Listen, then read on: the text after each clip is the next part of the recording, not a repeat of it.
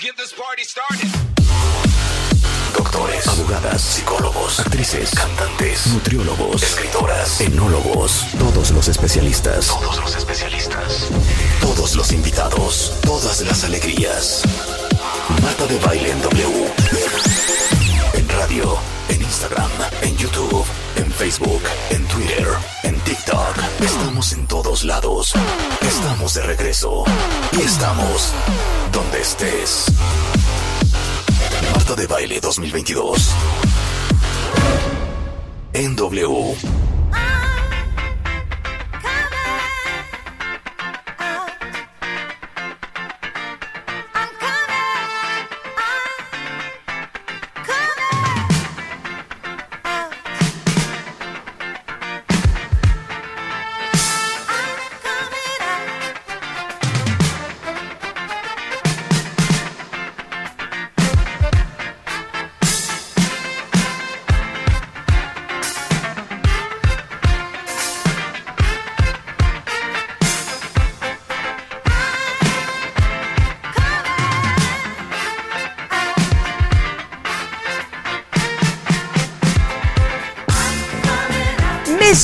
Diana Ross, I'm coming out, cuentavientes, en vivo desde la cabina A de W Radio.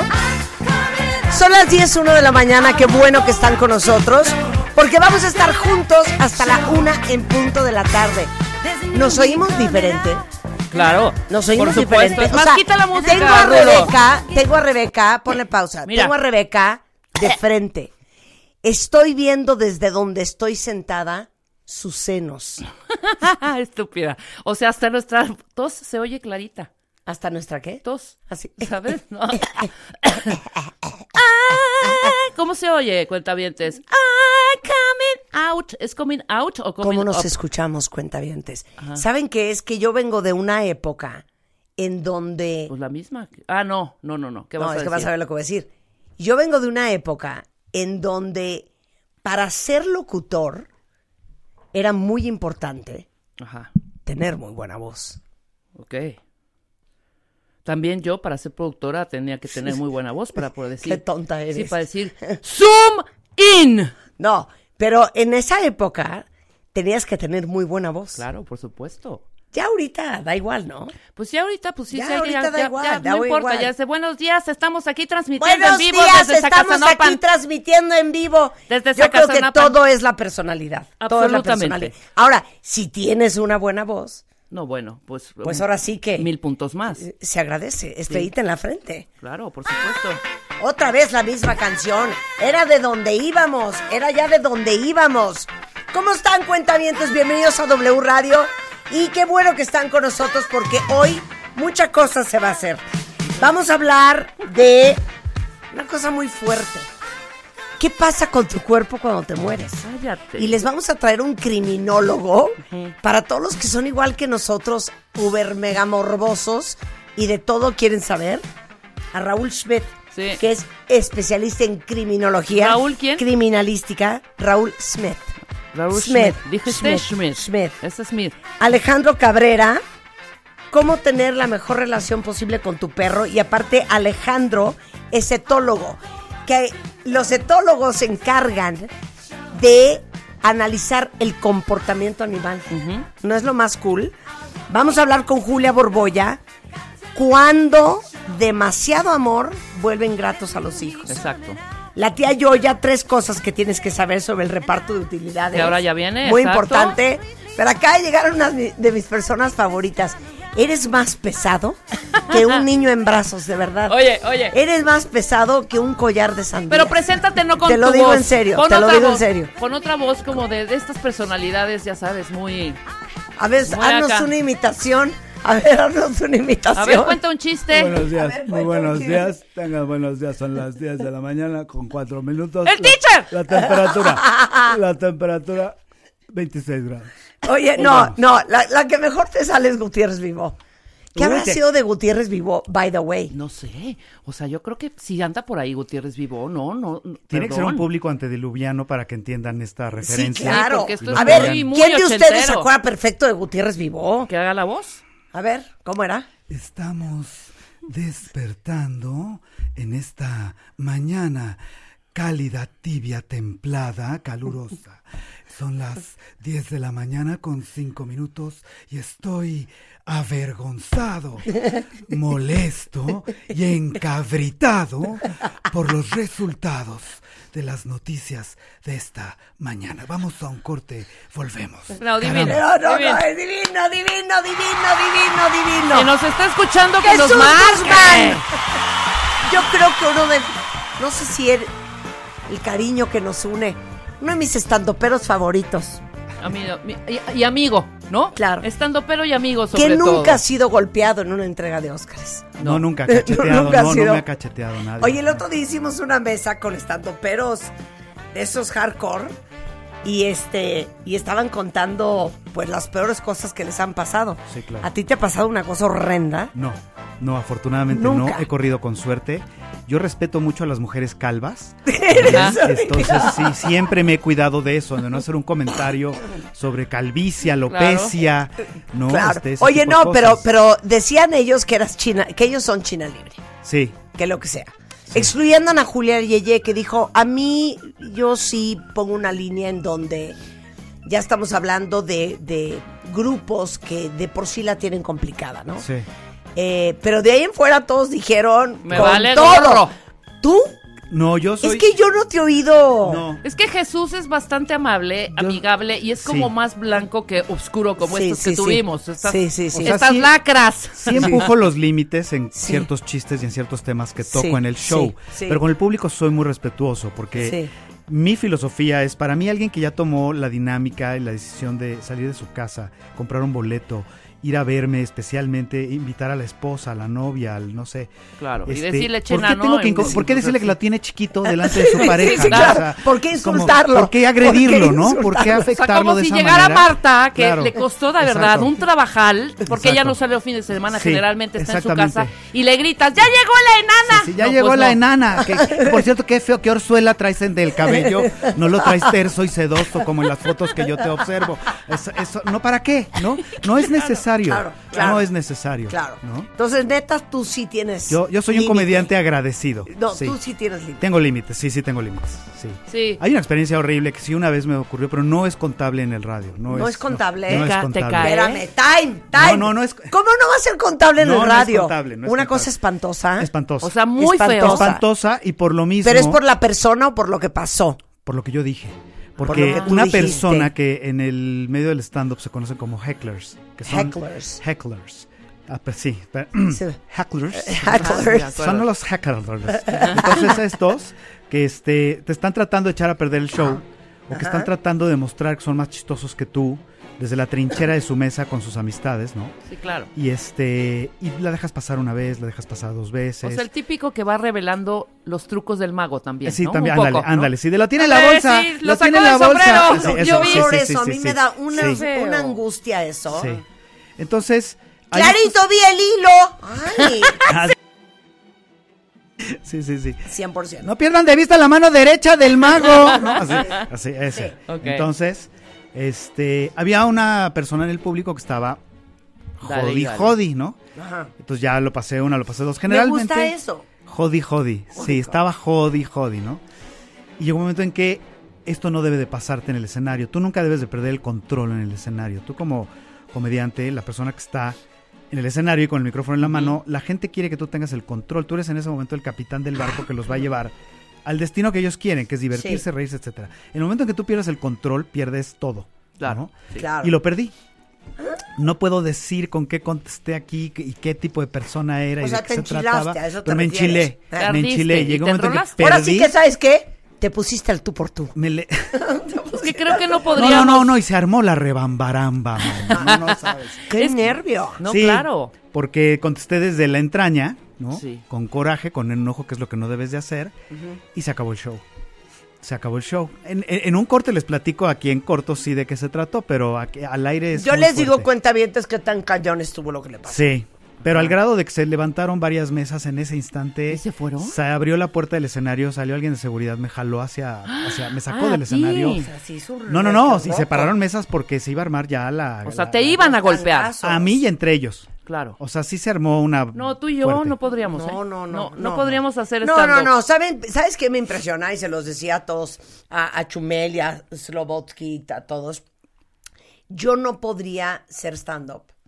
Porque yo no manejo el rechazo bien, ¿no? O sea, si, No. si Sí, yo sí, me sí, echo un chiste sí. y no se ¿Y no entra? Sí. estaría devastada. Claro. Estaría Sí, sí, devastada. sí, sí, sí. Marta ya estaría estaría- descompuesta el resto de la noche. Yo soy muy sensible. Yo lo sé. Entonces, ¿cómo crees? Yo lo sé. Es que ¿Cómo ya me imagino. Nos pasa a todos, el ¿eh? Ya me imagino en el. La en pausa el- no deseada, que de repente avientas el chiste y que en otras noches ha sido de risa, aplauso, carcajada. Sí, y de claro. repente nada más se oye un... Sí, sí, sí, exacto. Y tú, exacto. hasta, y tú te quedas en el escenario como portero esperando un penal, ¿no? Así como en esa postura, ya sabes, Bueno, encorvado. bueno, no, no, Esperando no. la risa que no llegó. Entonces... Te digo una cosa, hay, hay, por eso hay películas Sí, que yo no me atrevo a ver. Porque digo, ¿para qué voy a ver eso? sí. Si voy a sufrir mal. y me voy a traumar para siempre. Y me va a dejar eh, este marcas, eh, cicatrices. Me, me va a dejar una huella en el alma que no me voy a poder borrar nunca. Es más, ¿sabes qué? Yo nunca vi, quiero que lo sepan, ni La vida es bella, Ah, nunca vi La vida es bella, ok. ni El niño en la pijama de Ah, rayas. sí, sí, sí. Ah, me, Es que me mato. Sí, o sí. sea, yo veo eso y me mato. Y cada vez que mis hijas, y son especialistas en hacerlo, me dicen, ma, te tengo que contar lo que pasó. Una amiga mía tenía un perrito. Olvida, no, No, me no, no, no, cuentes. no. No, Sí, no. me cu- no, No, mamá, no, no, no. es nada malo. No, es que ya te conozco. No me Sí, cuentes. No quiero saber. Así. Sí, sí, sí, sí, sí. Bueno, Sí, perdón. ¿Bambi? No, cállate. No, Nos hicieron es. Cicatrices, ¿Qué? cicatrices en el alma hasta la Pero fecha. espera, espera. Deja tú la historia de la ven- del venadito y la venadita y conejo. De pronto, Ajá. si tú escuchas, es más, ponnos ese pedacito y analicemos, no, ¿te no, parece? Ay, no, ya. Pon ese pedacito. A ver. Suéltalo, Rulo, para que vean. Esto es traumante. No les muestren esto a sus hijos. Escuchen. Bambi, pronto, al bosque. Un disparo. ¡Corre! ¡Corre más, Bambi! ¡No voltees! ¡Más rápido! ¡Sigue! ¡Sigue!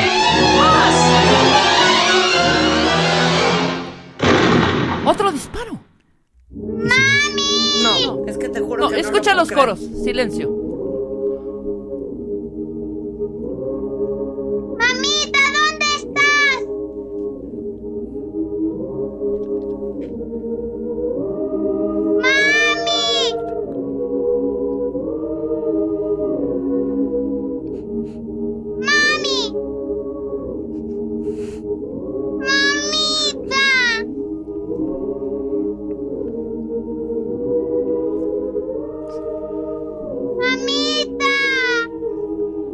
Siquiera encontró No, el es cuerpo. que- qué maldad. qué Hasta que llega, llega Peda, deja que llegue aquí alguien a decirle así de sopetón, su, como su padrino. Espera, sigue buscando el cuerpo, ¿eh?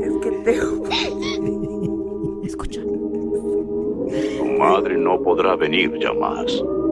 No, bueno. Los hombres se la han llevado.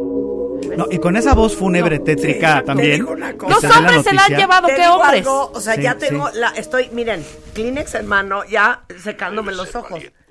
Y No. aprender a andar solito. ¿No? A los ocho años. Debe ser valiente y aprender a ¿Cuántos andar. años tenía Bambi? Como ocho, ocho, siete, ocho. La edad de nuestra, Marta. La edad nuestra cuando estábamos viendo esta película. La misma edad. ¿Cuántos años tenía Bambi? Pues por ahí, ocho. Bueno, de siete. entrada, yo después- Yo creo que estaba bien chiquito. Yo, siete, como seis. Yo No, digo yo que creo seis. que tenía como cinco. Bueno, cuatro. la Sí. misma en la que veíamos y veíamos esa búsqueda terrible y vimos No, que jamás apareció Bambi la mamá. no tenía ni sus vacunas. No tenía- No, Exacto. no, es que te juro, no puedo creer. No alcanzaba el apagador ni con los cuernitos porque todavía no tenía. Ahora, Pero mi es que te digo pregunta una es, cosa, esas, esas películas de esa época, y esto, es, esto tiene una, un porqué psicológico, ¿eh? Ajá, sí.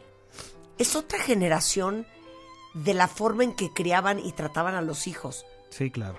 que se daban permiso de hacer estas cosas. Sí, claro. Mano dura. no, es que de dura. verdad, Claro. o sea, oye, Dumbo es un horror. Ah, No, eso, eso te iba a decir. Mi mamá, mi mamá tuvo que romper el disco, el acetato, porque me- yo tenía el disco que narraba la película. Ya había visto la película Ajá, en el cine, pero ajá, la ponía. ajá. Y cada vez que llegaba la parte donde la mamá está encarcelada en esta jaula y le está cantando y, y con la trompita lo agarra y lo carga y no Ajá. sé qué, y él está llorando. No. Bueno, yo lloraba pon- ponla, y mi mamá tuvo que romper el disco cuando dijo, ya, no es posible que te No. estés flagelando todo el día. Con todo, con- sí. Contexto, ver, ese que dices tú, está la mamá de Dumbo encarcelada en estos eh, Sí, en esta- camiones. en esta. En estos, jaula. en estos separos. Estos- Llega Dumbo y por unos barrotitos, por unos Sí. barrotitos, Marta, de uno por uno, No. mete la trompita, Ajá, saca. saca, La perdón, Sí. este, y empieza a A- darle cariños con su a cantarle trompa. al niño, ajá, a Dumbo. Pon la rola. Señora Jumbo, no ¿habrá salido? Aquí la buscan. Hijo del corazón. O sea, encarcelada la Dumbo, mamá Dumbo, ¿eh? Deja ya de llorar.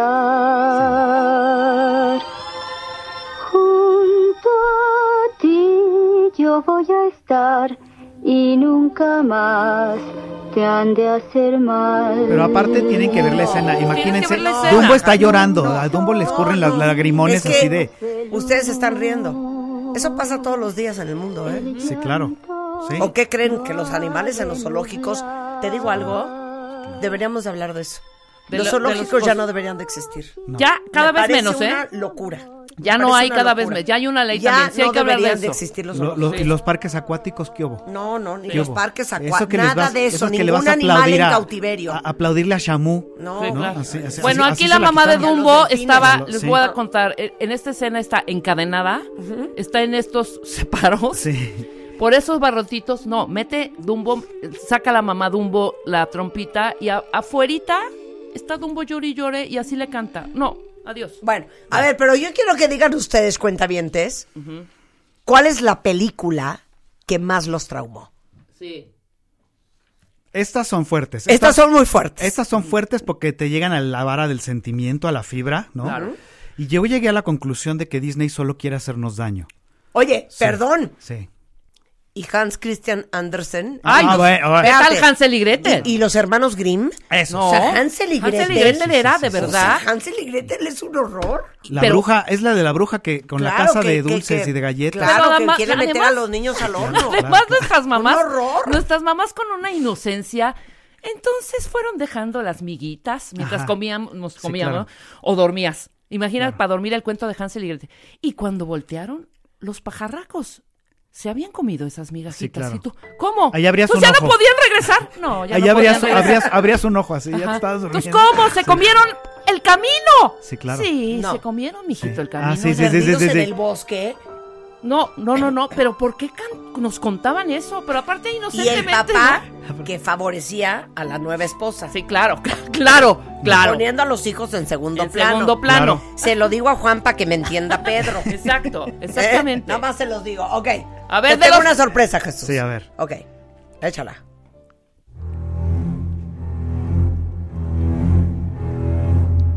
No, bueno. No, qué horror. ¿Qué tal esta cuenta bien? Ya se me sumió el estómago.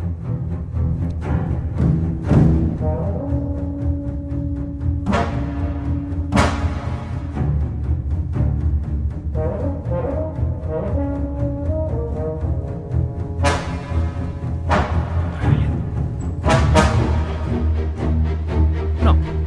Tengo, tengo. Datos interesantes de, de cómo Spielberg hizo esta película y por qué. A Y, ver. las- y a lo mejor les voy a decepcionar un poco.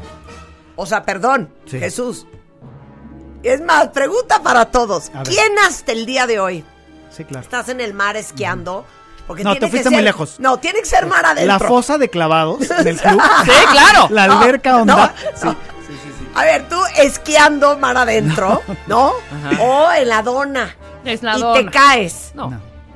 No. no. Puta. En lo que la, en lo que la lancha da la vuelta. Ay, no, no, se me hace imposible que no tengan este. ¿Cuántos? De si me agarra algo por abajo. Porque además tú- Y si pasa algo y me roza. Tú estás viendo tus piernas por abajo cómo están así flotando, moviéndose claro. con el mismo movimiento que hacía la chava esta, ¿no? Sí. Pero déjame decirte algo.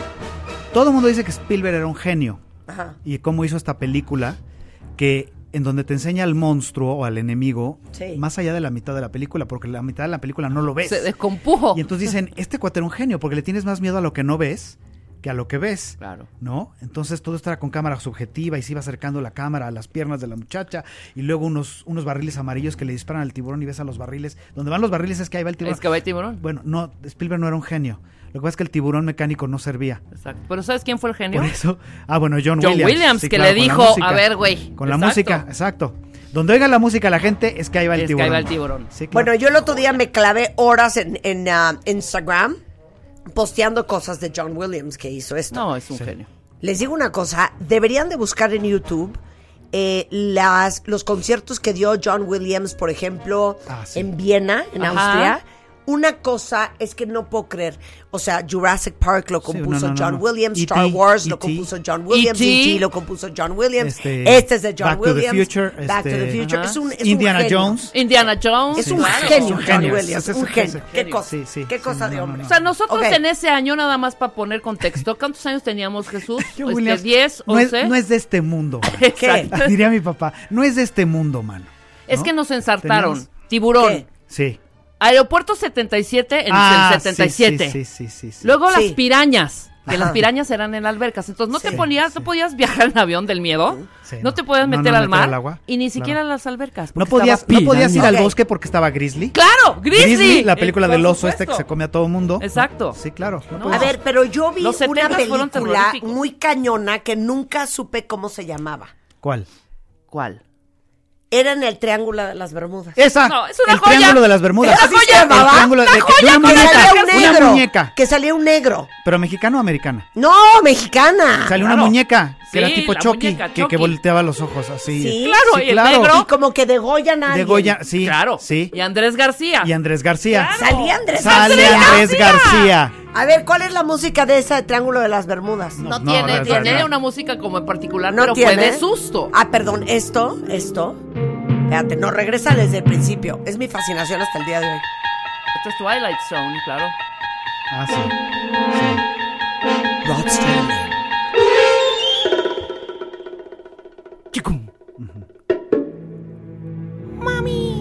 Sea, para los que nos oyen que viven en Estados Unidos, yo estoy obsesionada con un canal que se llama MeTV, que sacan puras series de los 50s, de los 60s, ya saben, este, eh. Perry Mason, The Honeymooners, sería The Andy feliz. Griffith Show. Ah, sí, sí, sí. Y en la noche sacan The Twilight Zone. Sí, uf. Y te acuerdas de Alfred Hitchcock Presents. Por Ah, sí, supuesto. por supuesto. Bueno, se llama. Me TV y, y es un canal que existe en lo máximo. lo Oigan, máximo. yo quiero ¿Qué? poner aquí en la mesa. Bueno, además de esta del Triángulo de las Bermudas, ¿se acuerdan de Hugo? Ota. ¿No te acuerdas de Hugo? El libro de piedra. El libro de piedra, cuentavientes. No, no, no, no, no. ¿Quién no, es. Hugo? La estatuita Una- del niño. Exacto, era La Cero. estatuita del niño. Cero. estatuita con un librito Ajá. que mataba gente, que cobraba como Sí, vida. cobraba vida y después ya no estaba ahí la estatua. Eh, ya no estaba la estatua, Sí. entonces iba manejando Maricruz Olivier y de pronto salía Hugo en el retrovisor, ¡Qué horror! chocaba y se moría Maricruz Olivier. Entonces un matadero de gente con Hugo. Horrible. El libro Horrible. de piedra. Ok, yo les tengo una perra. ¿Cuál? Ok, quita The Twilight Zone. Quiero que... Esto sí, aparte es que no puedo creer la inconsciencia de los niños. Diez años, lo vi en casa de mi amiga Aranzazú, Ah, Álvarez ajá. Murphy. Saludos Aranzazú. Ah, Y claro, pues sin ninguna supervisión. Y de repente yo, sin adultos al, al derredor. una recién nacida, me encuentro envuelta en... No, pero espérame. No, espérame. no, no, no, no, No, no. La viste No, muy no, chiquita. no, no, no, no, es La que viste muy chiquita. yo- sí, bueno, ¿A qué mis edad lo papás- viste tú? Mis papás estaban de viaje en Europa. Mis hermanas se habían ido a bailar. Mis hermanas se habían ido a bailar y yo estaba solo en la casa y dije, nunca he visto El Exorcista. No, hijo. La voy a ver ahora solo ¿Cuántos años de tenías? noche. Como 11. Súper chavito. Bueno, Igual que iba yo. yo aguantando bien. Estaba yo solo en la casa, Ajá, no había nadie. No, güey, estamos ¿ok? enfermos. No, iba yo aguantando bien hasta el momento en que la niña empieza a azotarse en la cama. No, cállate. y hay un corte, un close-up con los ojos en blanco que empieza. Ahí quise apagar, quise Sí, apagar sí, la claro. videocasetera y no se apagaba la porque no, funciona. Los dos la vieron muy jala. chiquitos, que inconscientes. Yo la vi hasta los 17, ¿eh? No, Yo no, no, no. pude Yo verla. a los 10. ¿Y sabes Sí. de cuál me sal, de- que es ahorita mi favorita, favorita, de cuál me salí del cine a los 12 años? ¿Cuál? El resplandor. Ah, eso iba, sí. ¡Puta! A mí The Shining no sé No, por qué hija, no, me las no, es que gemelas. psicológico. Las niñas de Hello, Danny. Red Rum, Red ¡Wow! Rum, Red Rum. Genio. este Oye, güey, Oye, genio. pero oye esto. Oye. Eh, eh, Poli dice, ni sé nadar, ni quiero meterme en el mar, ni con dona, ni con salvavidas, ni con nada. No, no, no, no, no, no. Oye, esto, pero ¿qué me dices del Hello, Danny. Come and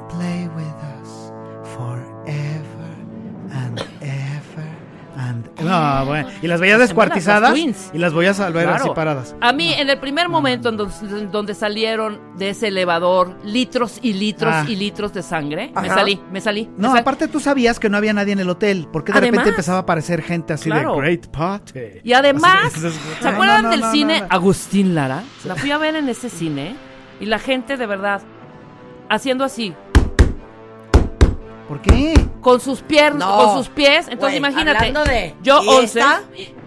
¿Qué tal? Ah, bueno. ¿Qué The Conjuring. The The Conjuring. Conjuring. Pero ya viste Hereditary. No, Uy, vela. ah, no, Hereditary. vela. Hereditary. no, no. Así Pero les tengo llama. una, nada más con una frase, a ver. se les van a enchilar los huesos. A ver. Have you checked the children? Ay, no. No lo puedo creer. No, puedo ¿Ya? creer Have ¿Ya? You Checked the. Children. Bueno, Qué y aparte bárbaro. hay una- Aparte era tan básica la trama, pero qué genialidad. para los que no son de esa, es que después la quisieron volver a hacer en los ya en los 2000 y la hicieron muy mal. Porque esa película no debe ser hecha modernizada porque ya Claro. existe el celular, existe el ID color que está en cualquier teléfono, el Y ya color puedes ID. dar cu- cuenta, claro, por Bueno, supuesto. para los que no saben, rápidamente es una cuidadora de niños que la contrata una pareja para Una que se quede, nanny. una nanny, una babysitter que se queda a cuidar a los niños que están en el piso de arriba en su camita, Ajá. en lo que los papás se van a cenar y está está ahí en la sala hablando con el novio y de repente le empieza a sonar el teléfono y un cuate le empieza a respirar en la bocina y le cuelga. Ajá. Y ella empieza a hablar al tele, a la policía y dice, oigan, me están llamando aquí por teléfono y no sé quién es, pero me- alguien me está molestando. Y después la voz le empieza a preguntar, ¿ya checaste a los niños? Terrible. Y ella cuelga. Traumadísima. Y de repente suena la- el teléfono, contesta y es la policía que le dice, salga inmediatamente de ahí, porque la llamada viene del interior de la casa. ¿Qué tal? No, no, no, No, no, no, no, Los no, niños no. están muertos, por supuesto, arriba. y ¡Ay, este está cállate! esperando- Sí. Este cuate está No, esperando a que ella suba. You. No, es... Y, a- y algo pasó después parecido en mi casa. Claro. Yo estaba en una escuela militar en Estados Unidos y mis papás y mi otra hermana fueron por mí a Missouri. Era mi graduación. Y mi otra hermana se queda porque estaba en exámenes finales. Sola en la casa. Y era por la época. Y alguien que yo creo que vio la película y que sabía y conocía perfectamente mi casa, le empieza a hablar, porque había dos líneas en mi casa. Ajá. Le empieza a hablar al cuarto. Le dice, estoy aquí abajo en la sala familiar, porque así le decíamos, ya sabes, sentado en el sillón tal. Tienes 10 minutos para bajar o subo por ti. No Y manches. mi hermana sola en la casa, como de 14 años. No, qué horror. Ajá, y así le estuvo hable y hable y le describía la casa. Era alguien que conocía la casa. Sí, claro, por "Estoy supuesto. aquí, este, pero de la estar-". estaba fregando. La o sea, estaba fregando, alguien, pero imagínate. No, qué ¿no? susto, qué horror. No Sí, hagan no, eso, no, de verdad. no, eso de Te digo una hablando. cosa, ¿cómo se llaman estos chavos que cuentan historias de terror? Chavos que cuentan historias, Historias de terror. Como vamos a... Qué idiota eres. Estos chavos No. que cuentan de ghost, como ¿Leyendas de... legendarias o La mano peluda? La mano peluda, La mano peluda. que ya no existe, pero era muy buena. Era ¿eh? muy buena. No, buena. no, no debiésemos Sí, traer a hay que traer. Te voy a decir que- ¿sabes qué? ¿Sabes qué pasa? Que le llamaba a la gente a contar historias. Y en México casi todas Ah. las historias se parecen. Sobre todo en los ranchos, ¿no? Es típica la historia de, y había bolas de fuego allá a lo lejos, del- del cam- allá en el pastizal, ¿no? Sí, y veíamos a la bruja. llorona que pasaba, ajá, la señora de blanco, Exacto. que salía caminando en las noches. Y él contaba estas historias, él recibía estas llamadas y contaba. No, lo que me ha sorprendido es que la- las redes, TikTok, YouTube y todo está, escucha esto, lleno de gente que va con unos aparatitos que ahora puedes bajar y comprar y todo, a escuchar a los muertos, ¿no? Psicofonías se le llaman. Pero What? espera, espera, es así. Entonces llegan, por ejemplo, a cementerios o a hospitales vacíos o a casas abandonadas. Quítame un poquito el, el ruido para... Es así, mira, van. Ponme un poco de rever, ¿no? Entonces va así. Entonces oyes tú el aparatito así. ¿No? Entonces van caminando. Y de repente se empezó a oír algo. Sí, y de repente es... Dice que qué estamos haciendo aquí. Ay, sí, sí, sí, Entonces, sí. sí. Cállate. ¿Cómo te llamas? Suajei. Se llama Suajei. ¿Puedes repetir tu nombre? Sí, dijo que Suajei. Y luego. Que nos vayamos. O sea, tú no oíste en ningún momento que el muerto haya dicho no. Ay, Eso ya, es- ya, ya, ya, ya. Oye, Fuera. ¿Qué? Así se oye, mira. Así es. ¿Sabes? Así es, mira. A ver, ¿cómo es? Así. Fuera. Hace frío. haz la interferencia. Haz la interferencia. Y mira la voz. Ay, sí. ¿Qué? ¿No? ¿Qué? Y la voz, y la voz. Tú haz la interferencia Ah, y la, y órale, la haz la voz. Ajá. Frío. Fuera. Jesús.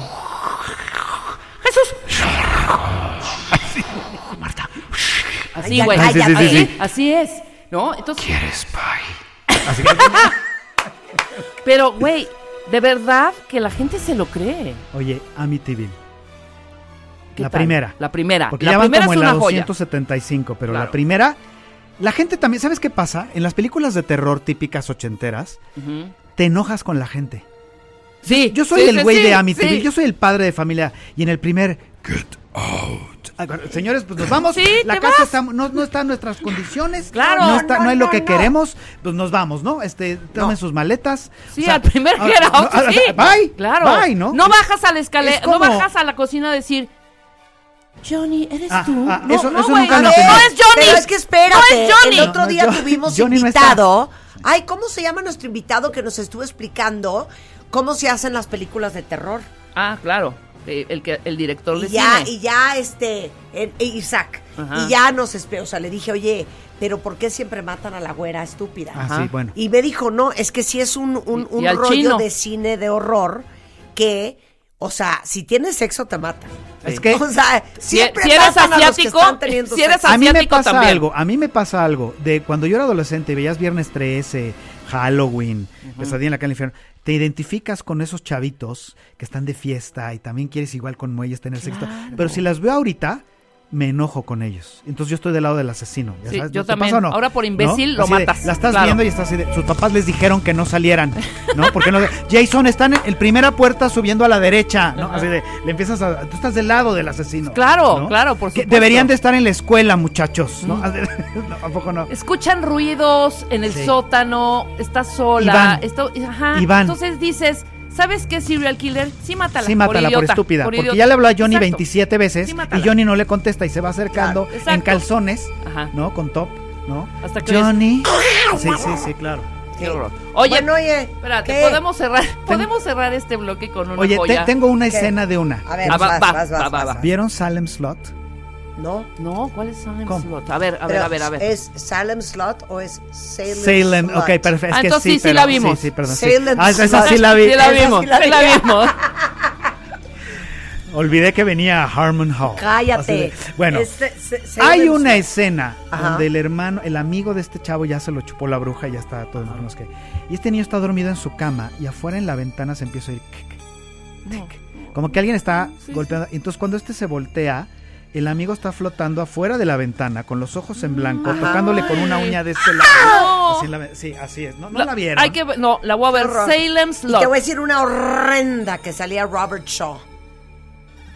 Reflejos de miedo. Ah, claro. No, no, no la vi. No, bueno, Sí. horrenda. Horrenda. De, estábamos chavitos no, A también. ver, pero no importa.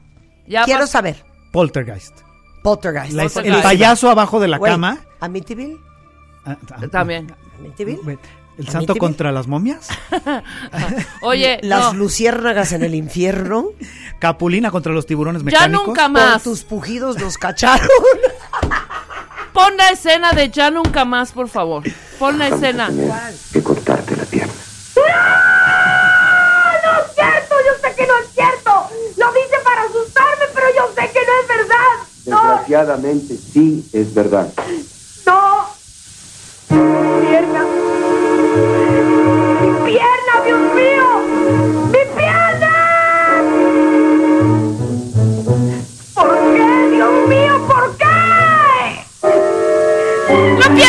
Miguel, güey. No, no, no. La pierna de No, Luis te voy a Miguel. decir una Qué cosa, joya. ¿eh? Robert De Niro estaría celoso de esa actuación. ¿Qué tal esa ¿Qué tal? actuación? No, no, no, no. ¡Mi no, pierna, no! No, no, no, no, qué bruto. Bueno, a ver, ¿cuándo vas a estar Mm. en stand-up? ¿Dónde? ¿Cuándo? ¿Qué hacemos? ¿A dónde vamos a reír? Sí, bueno, el A ver. 28, este, de este jueves en 8, Ajá. el 28 de abril, Ok. voy a estar en Alboa, de Arts Pedregal. ¿En dónde? Alboa Ok. de Arts Pedregal. Ajá. Les, les doy tiempo para que vayan por una pluma y apunten. Bien. Sí, mira. Alboa. Arts Pedregal. Perfecto. Alboa Arts Pedregal. Arts Pedregal. Ajá, Arts. Pedregal. Pedregal. ¿Qué días estás? Jueves, voy a estar este jueves 28 de abril, de este jueves en 8, Ok. 9 de la noche. Los boletos se compran en línea en una página que se llama Arema Ticket. Así como arena, pero con M. Arema. Ticket, ¿ok? Perfecto. El show se llama Incómodo Social y estoy hablando pues de que soy un incómodo social. Ajá. De como esta gran lista que ustedes ya conocen en mi show, se acuerdan que de cosas que me cargan. Sí, sí, ¿no? sí. que se ha incrementado. Y sobre todo hablo mucho de cómo viví yo esta pandemia y el encierro y la cuarentena. Y por qué a mí, al ser un incómodo social, la sana distancia me vino como anillo al dedo, ¿no? Entonces ahí lo explico. Muy Me bonito. fascina. Qué Muy bonito. bonito. Me Vamos fascina. a Si nunca han visto a Jesús en vivo, de verdad lo tienen que ver. Se van a carcajear hasta vomitar. Qué diversión. y ¿sabes qué? Un humor sano. Sobre Un todo. sano y Humor familiar. Sano y familiar. Sano, es un show Me cómico, fascina, mágico, Me musical. fascina, me fascina. Eh, Jesús Guzmán lo pueden seguir en redes sociales. Así es, todas son Soy Jesús Guzmán. TikTok, Instagram, Twitter, Twitter, perdón, Twitter, Facebook. Este, soy Jesús Guzmán, arroba soy Jesús Guzmán. Y bueno, ahí está. Eh, nos vemos el jueves, vamos a reír un rato. Padrísimo. De verdad se la van a pasar bien. Aparte ahí la comida es rica, es muy rico, puedes cenar, ver el show, ¿no? Un escupir, show. es muy bonito escupir, ¿no? La Claro. de pollo Como, con la como risa. antes que Sí, ibas, claro. cenabas delicioso y veías el Exactamente, show. como en el premier, haz Exacto. de cuenta. Algo así. Yes. Te queremos, Jesús, que te queremos. Qué diversión tenerte aquí siempre. Muchísimas gracias. Vieses venir Es más seguido. Sí, pronto, Vieses ¿no? venir más Pronto seguido. no. ¿Sabes qué? Necesitamos testosterona en esta Sí, cabina. por supuesto. Deberías de venir más seguido. Así es. Hablar de cosas Haremos. random. Exacto. ¿Qué tal la palabra Y random? hacerles, y hacerles como al principio mis imitaciones cada vez más viejas, ¿no? Exacto. Anda. Porque le tengo, les tengo un Paco mal gesto. ¡Qué bonito! Bueno, Yo pensé que ibas a decir, les tengo una Janet Arceo. Exacto. La tía Joy es en the house. Oigan, ¿qué onda con su reparto de utilidades? Ahorita se los vamos a contar. No se vayan, ya volvemos. Suscríbete a Marta de Baile en YouTube. No te pierdas los de Baile Minutos, de Baile Talks y conoce más de Marta de Baile y nuestros especialistas. Marta de Baile 2022. Estamos de regreso y estamos donde estés. 10.43 de la mañana, cuentavientes. A ver, yo estoy súper preocupada porque ustedes tuviesen, si pudiesen. Si pudiesen y si quisiesen también, porque mucha gente a veces no, no quiere. ¿no? Exacto. Su reparto de utilidades. Ya saben que cada vez que viene esta entrada es porque está la tía Yoya con nosotros. La doctora Gloria Arellano es parte de nuestro super pool de mega especialistas y es doctora en Derecho Social, del lado del trabajador y a veces del patrón. Exacto. Pero hoy, hoy en día nos va a contar tres cosas que todos ustedes tienen que saber sobre su reparto de utilidades. Tía Yoya, dilo todo. ¡Hola! Dilo todo y ¿sabes todo. qué? Hola, Dímelo de frente. Es un placer, un honor estar con ustedes, mis queridas este, Marta y Rebe y de todos mis cuentavientes. Y sí, traigo un temazo para los, este, tanto para los patrones como para los trabajadores. Porque, para empezar, ¿qué es la PTU?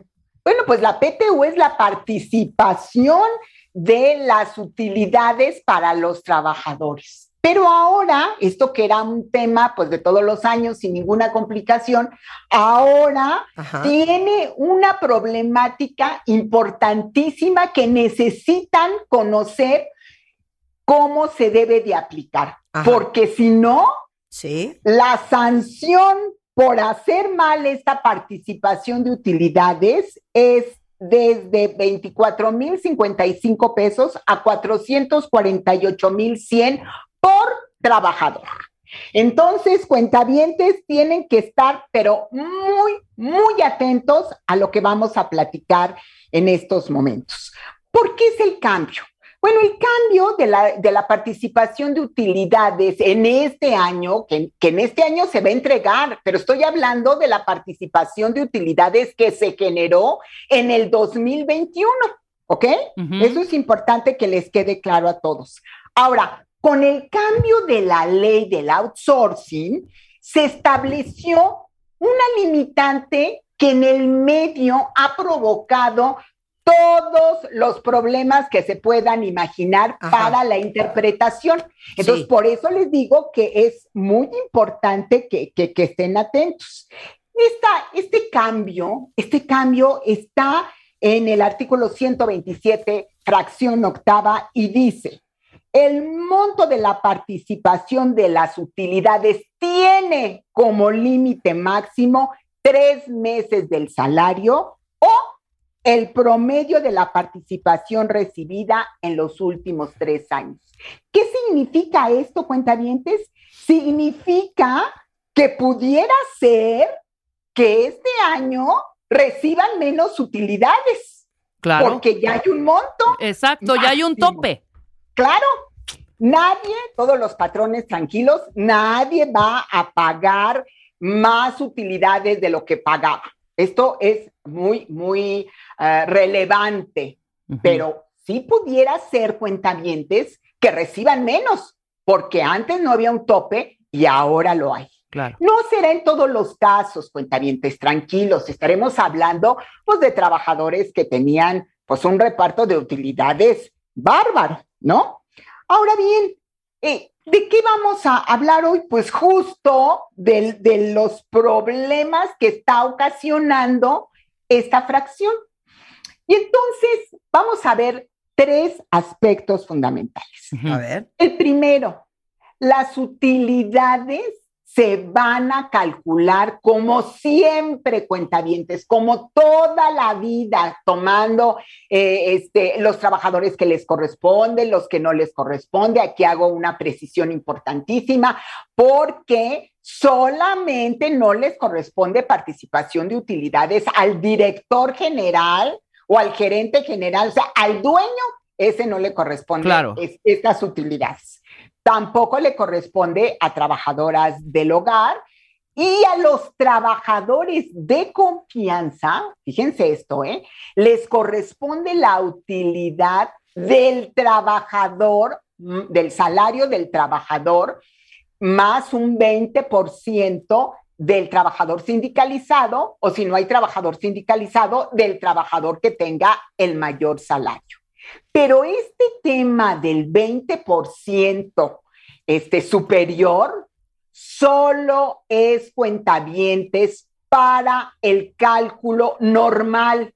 Por favor, esto es un, un tema de, de crisis, de malinterpretación, de errores. Y repito, no me gusta alarmar, pero los que hagan mal la participación de utilidades, los patrones que hagan mal la participación de utilidades pueden tener sanciones de hasta 448 mil pesos por trabajador. Por favor, hagan el cálculo de lo que tienen y vean que este tema es un tema al que hay que ponerle muchísima atención. Entonces, ¿qué es lo que, qué es lo que estoy diciendo? Estoy diciendo que por favor, el tope de tres meses de salario no le van a aplicar, el, eh, no le toman en cuenta el 20% del, del salario del trabajador sindicalizado más alto. Ya lo tomaron en cuenta, cuenta. Ok. Ya lo hicieron en su procedimiento de todos los años. Así es,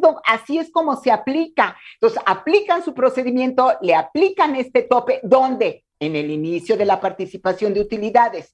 En el tope de los tres meses, ya no voy a topar, repito, ya no voy a topar a mi trabajo, a, a mis, a la PTU de estos tres meses del salario del trabajador sindicalizado más alto.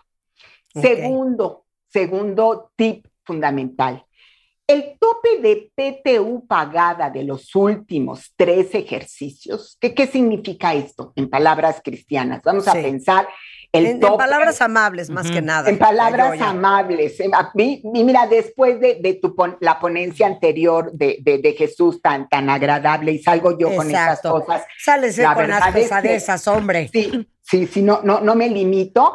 Pero ¿qué hago? ¿Qué hago? Yo quisiera. Yo pues, este, quisiese, también- yo quisiese. yo quisiese este, platicar de, de temas tan, tan amables, pero pues la vida me puso en otro lugar y entonces me tocan estos, ¿no?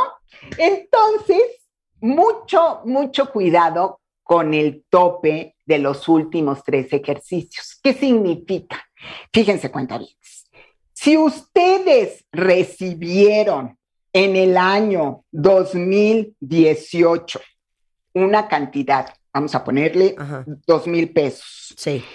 Y en el 2019, cuatro mil pesos. Y en el 2018, dos mil pesos otra vez. Pues ya son ocho mil pesos. Esos ocho mil pesos de participación de utilidades, lo voy a comparar con el procedimiento normal, la utilidad que me está correspondiendo por estos tres meses, que vamos a pensar que me tocan siete mil pesos. ¿Cuál voy a aplicar? Pues los ocho mil, porque es la, lo más eh, eh, favorable para el trabajador. Pero ¿dónde está la duda, cuentarientes? La duda está si yo solo trabajé en esa empresa dos años, el 2020 y el 2019. Entonces, ¿qué me van a tomar? Pues me van a tomar, cuentavientes, solo el promedio de dos años, nada más, porque el otro ni estaba ni nada que se le parezca, ¿ok? Esto es muy importante. Oye, Gloria, pero solo estuve en el 2000, en el 2019. Ese es tu promedio, un año, nada más, ¿ok? Muy, muy, para que, para que no, no, se, no se agobien. Pero repito, ahora sí hay un tope. Y pudiera ser que nadie se, se asuste si cuando ven el reparto de utilidades, pues el año pasado me tocaban mayor cantidad y, ahora, está reducido, claro, por este tope. Ahora, tía Yoya, ¿quiénes, ¿quiénes ¿Quién son? topó? Yo iba a decir, ¿quién topó? ¿Quién? No, no, no. ¿Quién topó? No, pues ¿Quién hombre, topó? hombre. ¿Quién topó? ¿Quién no topó? toparon. ¿Quiénes? Ok, ¿Quiénes? No, ¿por qué topó? topan, hija?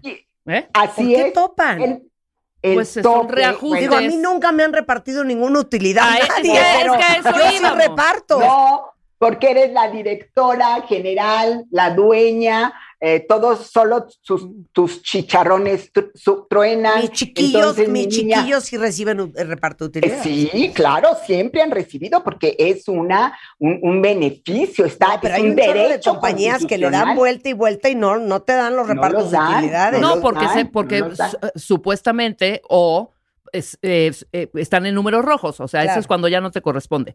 Pero Es ¿a correcto. quién sí corresponde el, reparto? Por ejemplo, freelance o otra vez, ya no las pelation. No, No. no, ¿Ves? ah, no. Oye, aquí dice. Judith, ¿escuelas particulares pagan reparto de utilidades? Claro, buenísima Sí. pregunta, Judith. Y, y me permite decirles lo siguiente, todos, todos los patrones en México del sector privado tienen obligación de pagar PTU.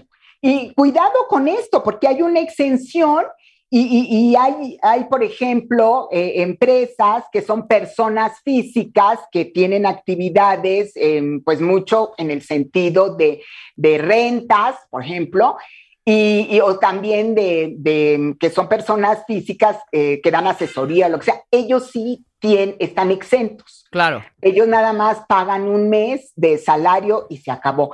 Pero mucho cuidado en pensar que la inmobiliaria o que la SOFOM está dentro de este, de este presupuesto. No, todos de principio. Hay exenciones muy limitadas, inclusive, por ejemplo, para mineras, un añito nada más, para eh, empresas que están iniciando un producto, pero eh, son limitantes. La escuela, por supuesto que tiene obligación de, de pagar PTU, pero claro, este año el tema de la PTU ha hecho, bueno, una revolución por, el, por la modificación a la ley, que esto, pues esto fue del 23 de abril del 2021 y se está aplicando ahorita. Claro. Pero por años, cuentavientes, pues la PTU, bueno, pues ya sabemos cómo se aplica y si no se aplica mejor y así hemos vivido.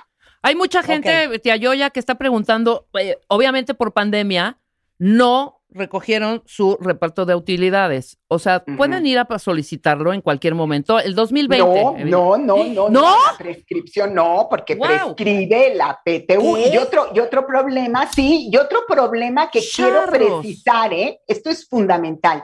¿Qué? Miren, en el periódico sale que con que trabajas, todas las personas que hayan trabajado en una empresa 60 días tienen derecho a la PTU. Esto es una equivocación. Si tú, cuentaviente, eres una persona de un trabajo indefinido, no por obra determinada ni por tiempo determinado, y trabajaste un solo día, tienes derecho a la PTU. Sí, claro. Oye, inclusive, algo bien importante, si tú te fuiste y ya no estabas en la empresa cuando hubo el reparto de utilidades, ¿cuánto tiempo es? Para, para, tienes un año de prescripción para poder recoger las utilidades. Pero, por ejemplo, en este caso que estamos platicando de los tres meses, lo que queda, y esa es una buena noticia para ti, Marta, que bueno, así se dio. Si se topa tres meses y hubiera un excedente de utilidades, no lo vas a compensar al año siguiente, te lo vas a quedar tú como dueña. Sí, Así no, está. pero es bien padre repartir. No, no, no, está perfecto, pero, pero, pero si la ley te da un, un tema de beneficio, pues ahora sí Claro. que, que- ¿qué vas a hacer, no? Por Claro. el modo de que digas, discúlpenme, pero yo no lo voy a tomar. Entonces, ¿qué es esto de que el, um, el PTU prescribe? O sea, ¿cuánto tiempo un año tienes para cobrarlo? Un año. derecho. Un año a partir de que tienes derecho. ¿Cuándo tienes derecho? A partir de mayo. El último día de mayo empieza a contar tu tiempo y si tú no lo recogiste, Marta, pues me da mucha pena, pero ya no, no lo podrás recoger, ¿no? Entonces, este, este tema está siendo muy, muy, muy complicado y por eso, pues les trajimos a todos los cuentavientes una alegría, tres alegrías, A ver. para que vayan a nuestro curso, que es precisamente cómo manejar la PTU bajo la nueva regulación legal. A las tres personas primeras que llamen o los que estén interesados, créanme, es importantísimo este tema. Les pido escribirle a Marta con TH Ortiz, junto Marta Ortiz, arroba sacapacita.com. Repito, Marta con TH Ortiz, arroba sacapacita.com. Bien. Y tenemos curso el 4 de mayo, ¿eh? O sea, y, es el último, es el último de la, del, de, porque el que no comprenda esto, pues sí, vamos a, a- a tener una situación de sanción altísima. De acuerdo. Y sí, hay muchas dudas. Bueno, te queremos, tía yo ya te queremos. Si alguien la necesite, Sánchez Arellano cero o sánchezarellano.com, ahí está toda la información. Igualmente se las pongo en Twitter. Te queremos, tía yo ya te queremos. Un Igualmente, abrazo. abrazos, abrazos y bienvenidas. Oigan, y saben que muchos de ustedes que escribieron en Twitter eh, preguntas muy específicas sobre la tía, eh, para la tía Yoya. eh, eh, el equipo de la tía Yoya siempre está muy consciente del Twitter y seguramente les van a contestar sus dudas específicas en cualquier momento. Regresando del corte, pues esta teoría está muy cañona. Y pongan mucha atención todos los que son papás. Es posible que darle a los hijos a manos llenas, todo, todo, todo, todo, ¿vuelven gratos a los hijos? Esa es la pregunta para Julia Borboya al regresar. A ver si les hace clic. Ya volvemos. ¿Todavía no tienes ID de cuenta viente? No. No, no, yet, yet, yet. Consíguelo en martadebaile.com. Martadebaile.com. Y sé parte de nuestra comunidad de cuentavientes. Marta de Baile 2022. Estamos de regreso. Y estamos donde estés. 11.10 de la mañana en W Radio. Oigan, cortesía de Bebemundo y de la plataforma bebemundo.com. Está con nosotros Julia Borboya. Julia es psicóloga, tiene más de 35 años, si no es que 48, dedicada a el tema de los niños. Es terapeuta, tiene un grupo de increíbles terapeutas, que es el grupo Julia Borboya.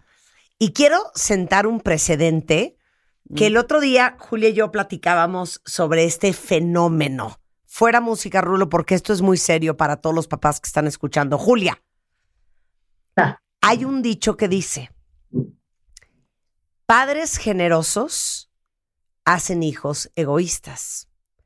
y padres egoístas hacen hijos generosos. Y yo le decía a Julia que yo, que soy una gran observadora del ser humano, me he fijado que los muchos de los hijos que yo conozco, ya adultos, ¿eh?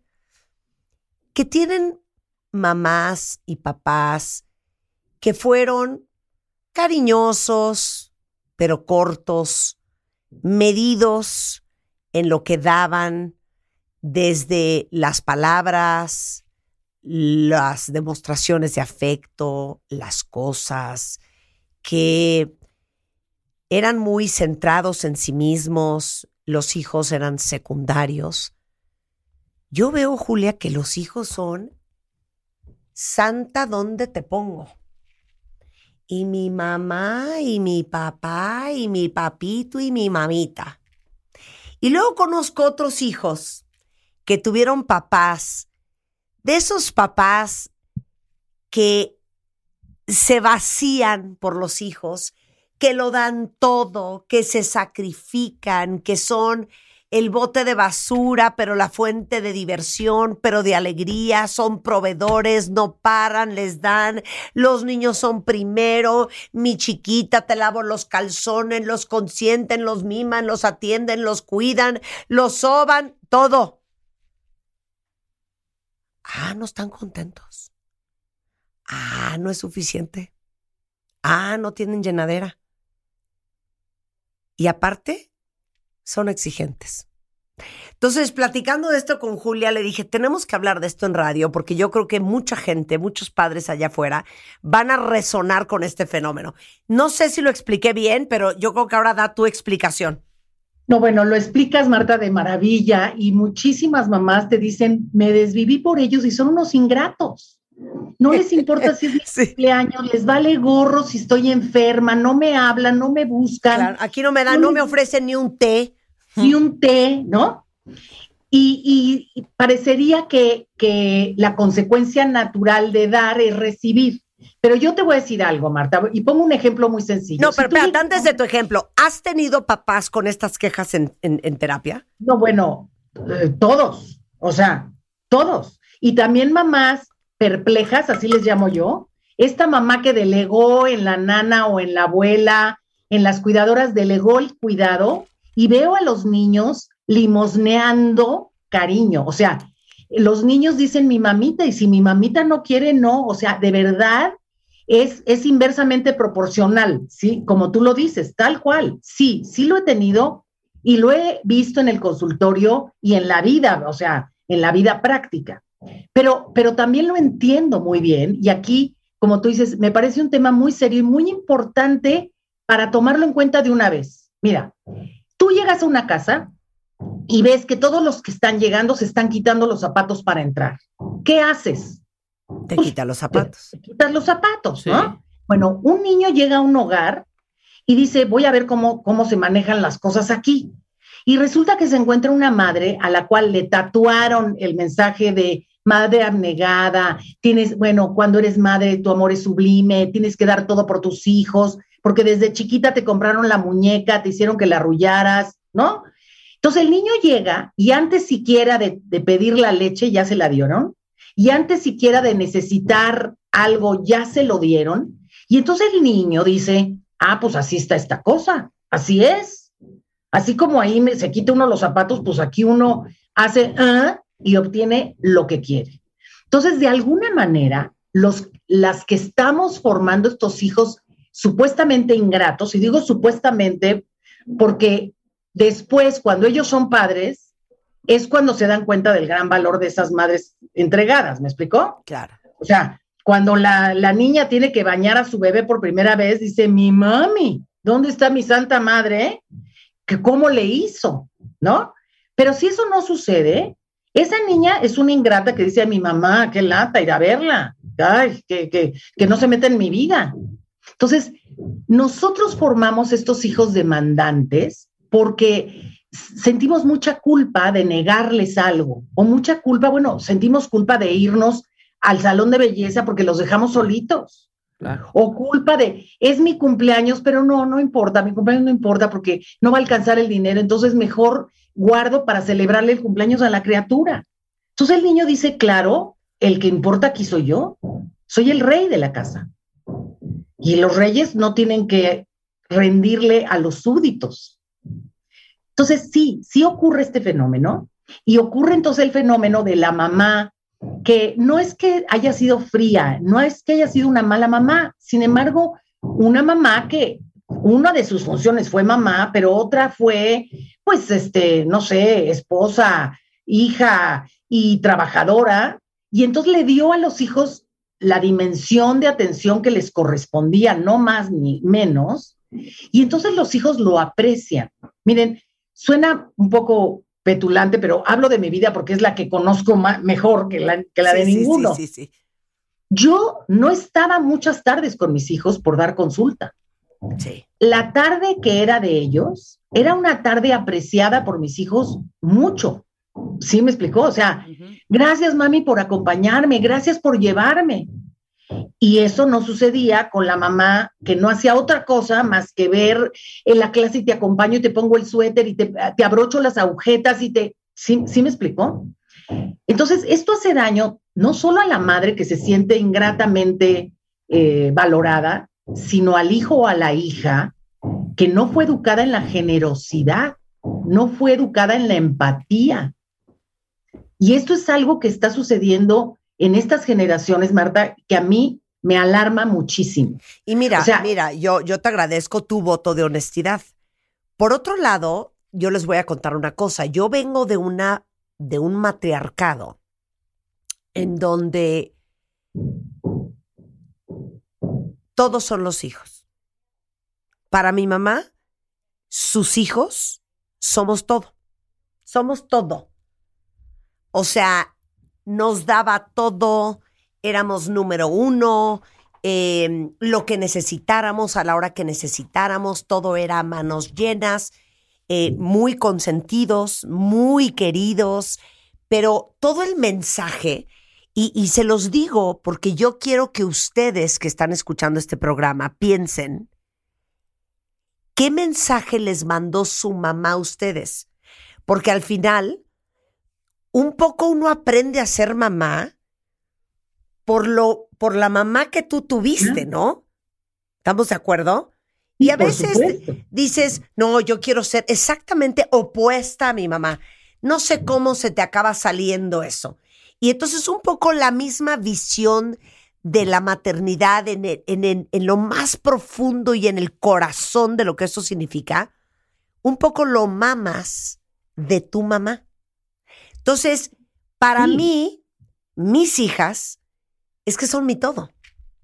Son el principio, el fin, la parte del medio, el por qué, lo que quieran, cuando quieran, cuando necesiten, eh, amor a manos llenas, atención, eh, o sea, esclava, bote de basura, lo que, lo que necesiten, siempre.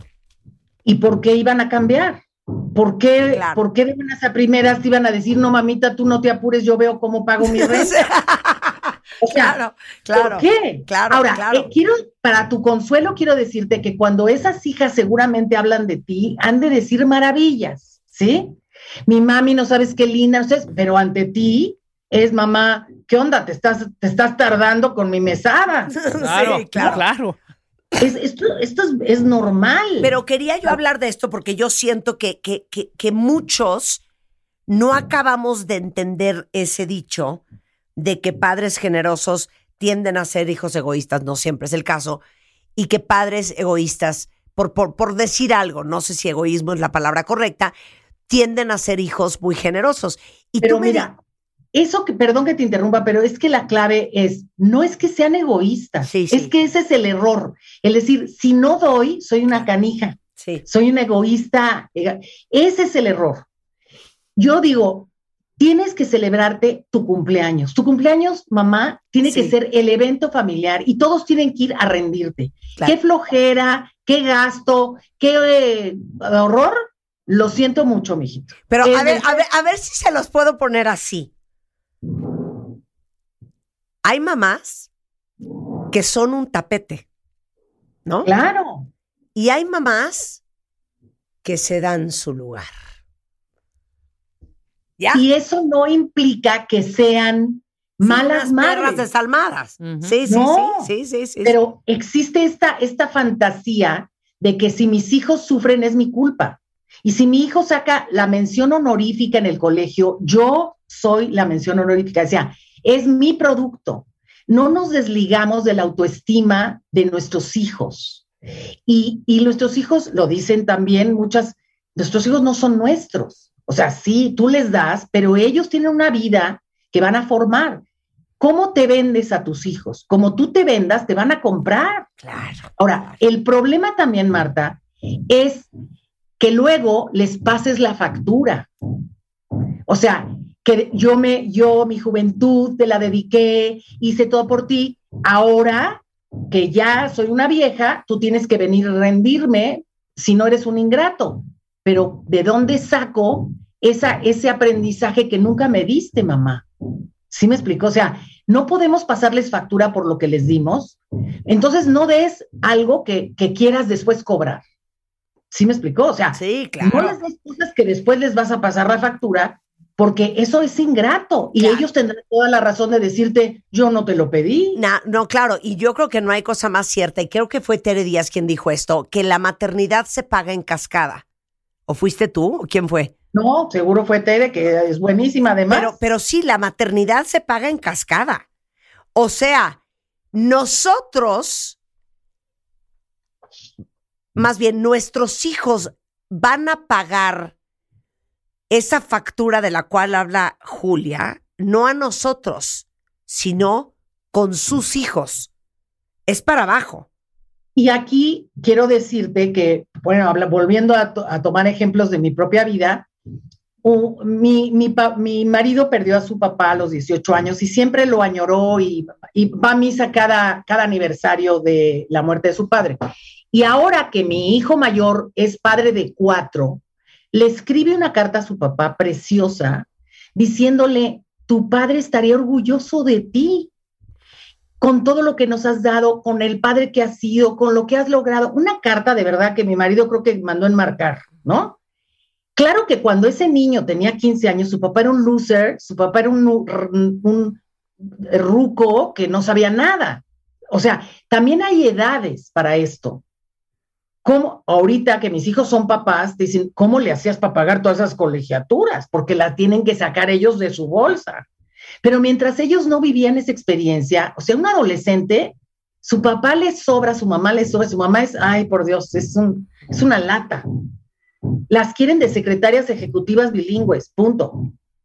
Y cuando no te necesito, ni te presentes, ni me, ni me veas enfrente de mis amigos. O sea, las mamás tenemos que asumir que así es la vida, que no es personal, que este niño o esta niña se están desarrollando y están generando su individualidad y al generarla, tú estorbas, se tienen que separar de ti. Claro. Pero tú puedes crear desde que tus hijos son pequeños, enseñarlos a dar, enseñarlos a ser recíprocos en atenciones. Y vuelvo a mi tema. Es que ahora tengo el tema de la empatía, Marta, no sabes cómo. A todo Porque a raíz de la pandemia me han llegado niños, el bullying se ha aumentado, porque yo llevo dos años recibiendo eh, servicio a la carta en mi Zoom escolar con pijama Sí, y mi sí, mami al lado, Sí. ya sabes, o sea, llevo un entrenamiento de dos años de voltear a verme a mí, de cuidarme yo, de tener a toda mi familia ahí, y cuando regreso a la sociedad,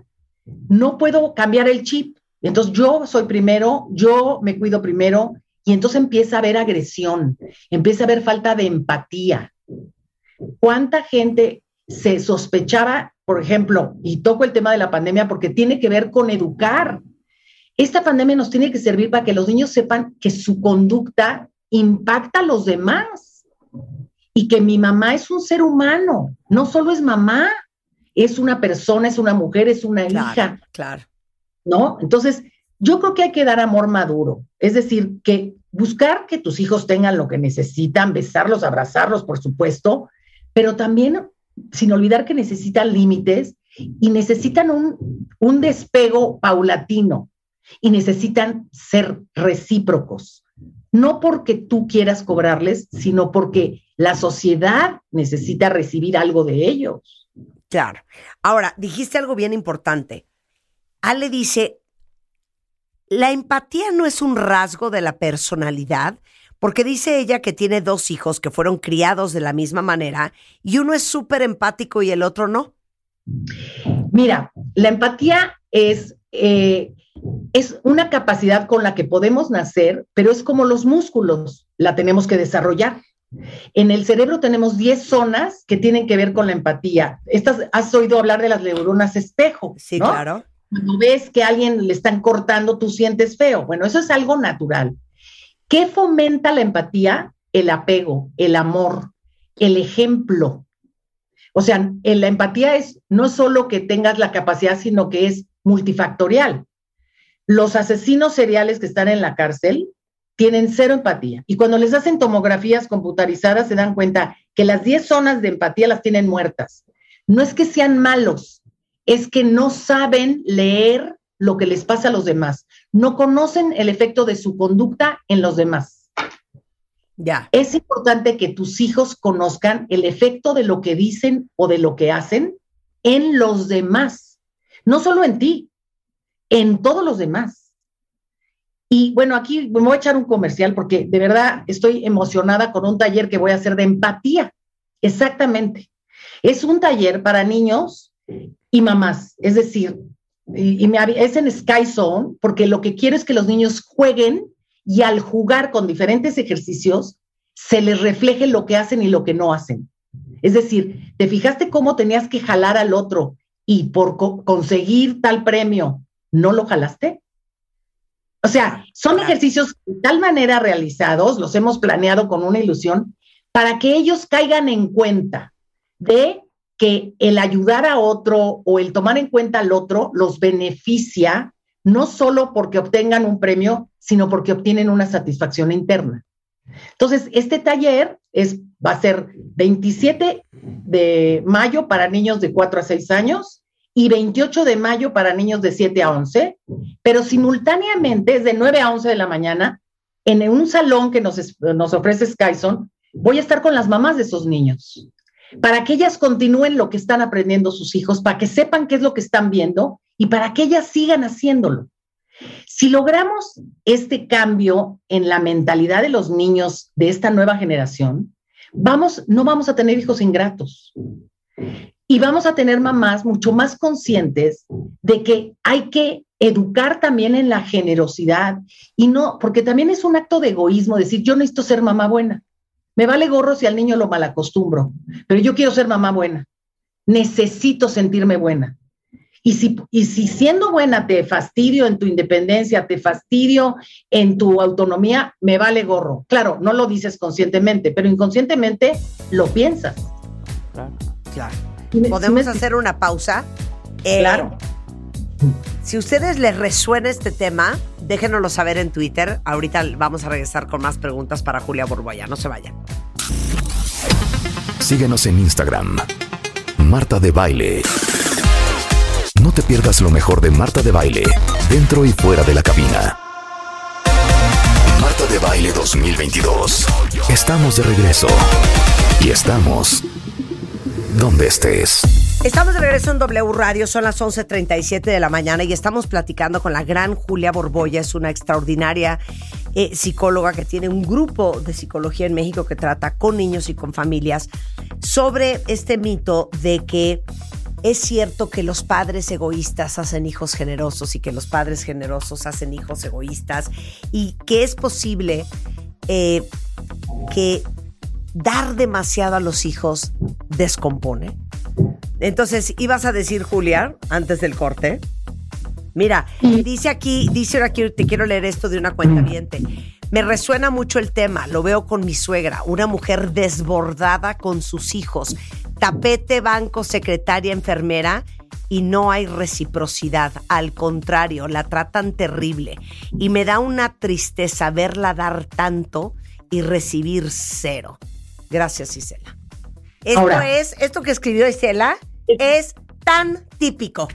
Ley de vida. Pero te voy a decir también, aquí hay responsabilidad de los dos lados, porque a lo mejor esa mamá no está lista para recibir, no puede recibir. Mamita, ¿qué te doy? Nada, mi hijo, no, nada. Ese dinerito úsalo para ti. O sea, también hay que aprender a saber recibir. Claro, 100%, pero te digo una cosa, yo me acuerdo que mi abuela, que era una mujer muy sabia, siempre nos decía, uno tiene que darse su lugar, ¿no? Y refiriéndose mucho a la relación, por ejemplo, con los hombres y en la vida. Pero es que, ¿sabes qué? Como mamá, también te tienes que dar tu lugar. Y tenemos tan torcida esta visión de la maternidad de que tienes que ser una esclava, un tapete de tus hijos, que se nos olvida que hasta con los hijos hay que darse su lugar. Mira, yo hoy agradezco a mi mamá su siesta de 15 minutos. Mi mamá, a la hora que terminaba de comer, era su siesta y era sagrada. O sea, cuidado, cuidado y, y pegaras un grito, cuidado y sonar el teléfono. O sea, había que cuidarle el sueño a mi mamá 15 minutos y me caía regordo regordo. Pero hoy entiendo que eso me formó a cuidar el sueño de alguien, a entender que ella tenía que descansar. A mí me gustaría darles cinco tips. No, no me gusta que se queden con tus cuentavientes con esta idea de ya la regué y ya no hay nada que hacer. Yo siempre creo que mientras no cumplas 99 años, hay algo que hacer por ti y por tu relación con tus hijos. El primer tip sería, da amor maduro, que, que busque tu satisfacción de sí, de besar, de abrazar, de darles todo a tus hijos, sin olvidar que también necesitan límites y un desapego paulatino para que sean hombres y mujeres independientes, ¿no? Ese sería lo primero. Lo segundo, haz que tus hijos luchen un poco por lo que desean, porque cuando logran algo, el triunfo va a ser de ellos y no tuyo. O sea, esa mención honorífica no es porque te pasaste haciéndoles la tarea todo el año, es porque el niño solito lo logró, porque si no el niño no lo aprecia, no lo, no lo vive como propio, ¿me explicó? Tercero, la adversidad es una, en su justa medida, es una gran maestra. Claro. Es, lo que te enseña. No les evites dolores o tropiezos a tus hijos que ellos mismos puedan resolver. ¿Por qué? Porque si no los inhabilitas.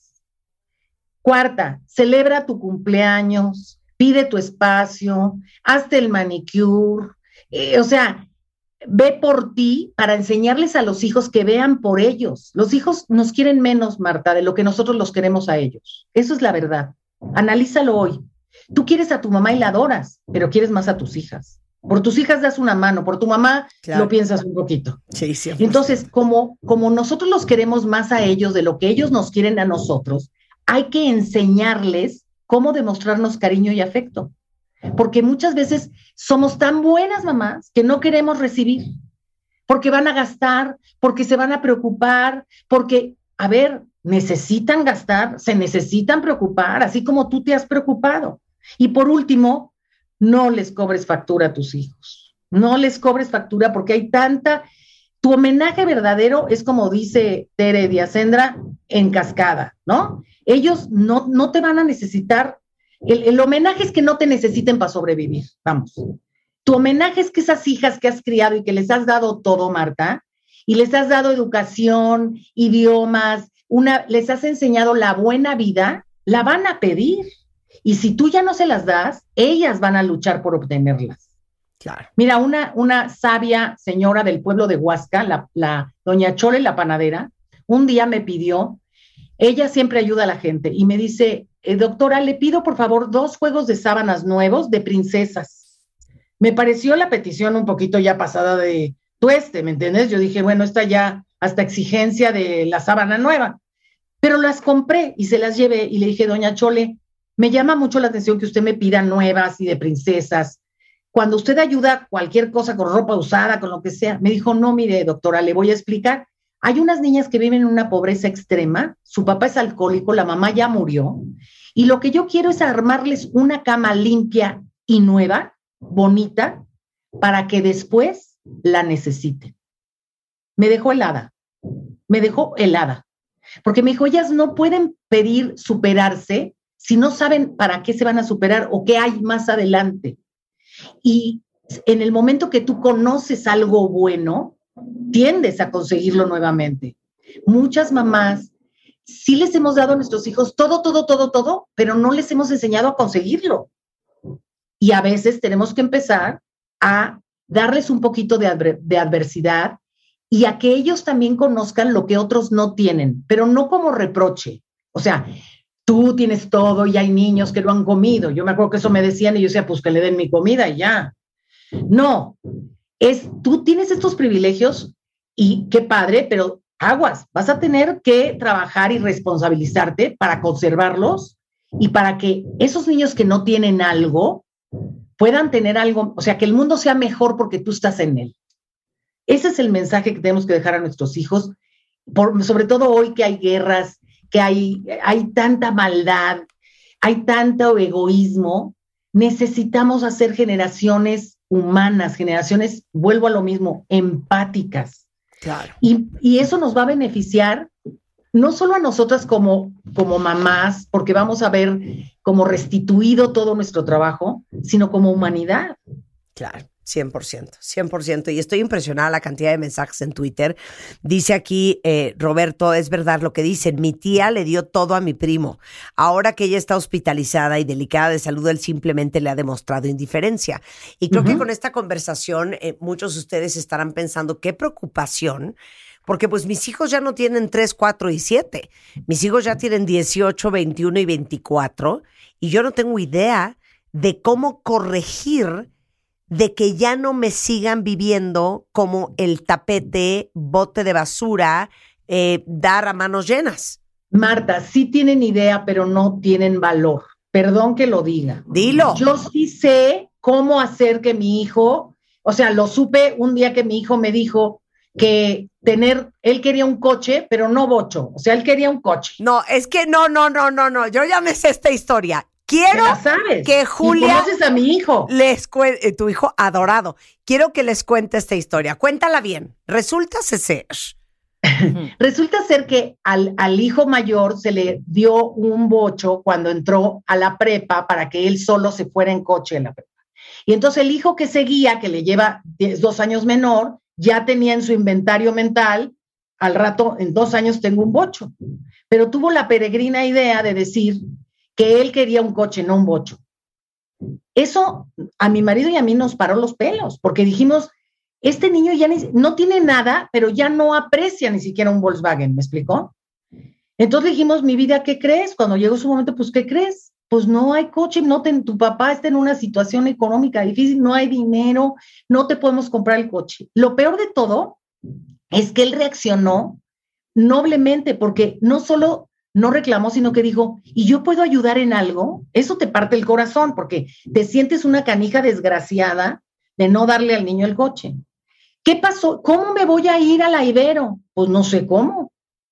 Pues te tomarás taxi o el, el autobús de la Ibero, no, qué oso, qué oso. O sea, irme en el autobús.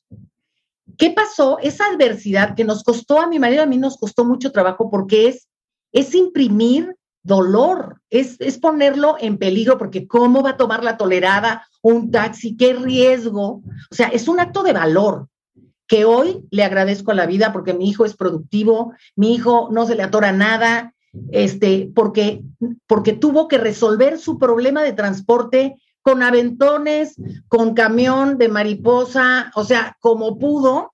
Y obviamente después, sí, le dijimos, Ok, ¿qué crees? Ya se mejoró la situación, aquí está tu bocho. Fue el bocho más encerado de la historia de la Volkswagen. O sea, el niño lo enceró, lo cuidó, lo valoró y de hecho hoy que es un gran un gran abogado, se compró un bocho para tenerlo ahí como recuerdo de su primer bocho. Pero es que lo que yo no estoy entendiendo y por eso acaba de decir eso Julia, no, no es que no sepan, es que no tienen los pantalones. Claro. Es que los pantalones que tuviste de decir, es que le puedo dar un Mercedes, pero adivina qué, no, le voy a dar nada. Nada, es horrible, te sientes culpable. Luego nos queríamos ir de viaje, mi marido y yo decíamos, ¿cómo nos vamos de viaje, de paseo, si dijimos que no había dinero? ¿No? O sea, sí tuvimos que hacer toda una faramaya, pero era importante que él lo valorara. Y hoy me doy cuenta que no, ninguna terapia hubiera logrado lo que logró hoy. Claro, Tuve pero otro, otro, otro de mis hijos, el mayor, que también le voy a dar su crédito, pues tuvo que pintar un mural para pagar su inscripción a la Liga Maya de Béisbol. Punto. Y el pobre venía con manchas de pintura en la frente, en la cara, porque además lo pusieron a pintar también techos. Y tú te sientes la peor, la madrastra, la bruja escaldufa, porque tu niño de 14 años viene sudado, pintarrajeado y agotado porque pintó para que le pagaran, no sé si 50 pesos al día. Claro. Pero la satisfacción que ese niño tuvo cuando llegó a la liga a pagar su inscripción con su dinero ganado, lo hizo el hombre que soy. Claro. Claro. Es que te voy a decir que es lo traumante. Sí sabemos, pero no queremos. Que el que puedas no significa que debas. Exacto. Exacto. Hay que armarnos de valor, hay que dar. Yo no digo que seamos malditos, pero sí hay que dar en una medida justa y hay que permitir recibir. Mira, a mí me cuesta mucho trabajo, de verdad. ¿Qué quieres en tu cumpleaños? Y digo, ay, no, bueno, ¿para qué? Lo... No importa, no, no. Tengo que hacer un esfuerzo porque el no querer recibir también es, es como soberbia, ¿me explicó? O sea, yo doy, pero a mí nadie me da. Pues eso, esa, hay que trabajar esa soberbia, decir, sí, sí, dame. Y sí ahorraste para comprarme los aretes de la farmacia. Yo me acuerdo, mi hermano le compró unos aretes a mi mamá en una farmacia y me acuerdo que tenía junta del colegio y mi mamá fue con los santos aretes. Ya sabrás los chiriaretes de la farmacia. Pero mi mamá se los puso y fue a la junta con los aretes que su hijito le había comprado. Y era el niño más orgulloso de tercero de primaria porque su mamá tenía unos aretes que brillaban que él compró. O sea, tenemos que ser valientes para hacer cosas que normalmente no, no nos adornarían en la imagen popular. 100%. Pero sí adornan de madurez a nuestros hijos.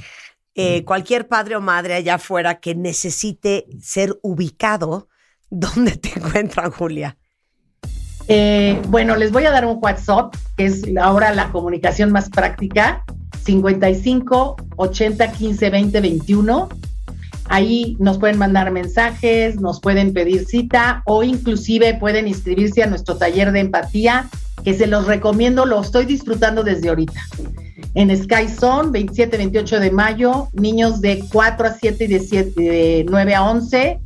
O sea, son dos días. Sky Zone cerrado para nosotros nada más para tener a las mamás en un lugar y a los niños en otro, con todas mis psicólogas que también están emocionadas porque hemos planeado esto con mucho amor y sabemos que va a dar frutos maravillosos. Entonces, a ese eh, puede ser nuestras redes, también Grupo Julia Borbolla en Facebook, en Instagram, en Twitter GP, bueno, como abrevian GP Julia Borbolla. Y, ¿qué más les puedo decir? En mi correo, Julia arroba juliaborboya.com. También ahí los estoy a Los atienden. Vientos. Gracias, Julia. Te mando un gran beso. Y por cierto, para reforzar un poco lo que hablábamos con Julia Borboya, que es el tema de la sobreprotección y saber qué hacer si ya se dieron cuenta de que sí están, se están pasando de ese amor a manos llenas, ilimitado, sin llenadera. Eh, no se pierdan el consultorio Bebemundo que vamos a tener con Ania Elizondo, que es educadora con maestría en psicología neuroeducativa y va a estar hablando de los mejores tips para no arruinar a nuestros hijos, formar adultos sanos, responsables, productivos y sobre todas las cosas felices. Es hoy de manera totalmente gratuita en Bebemundo, tanto en YouTube como en Facebook a las 5 en punto de la tarde.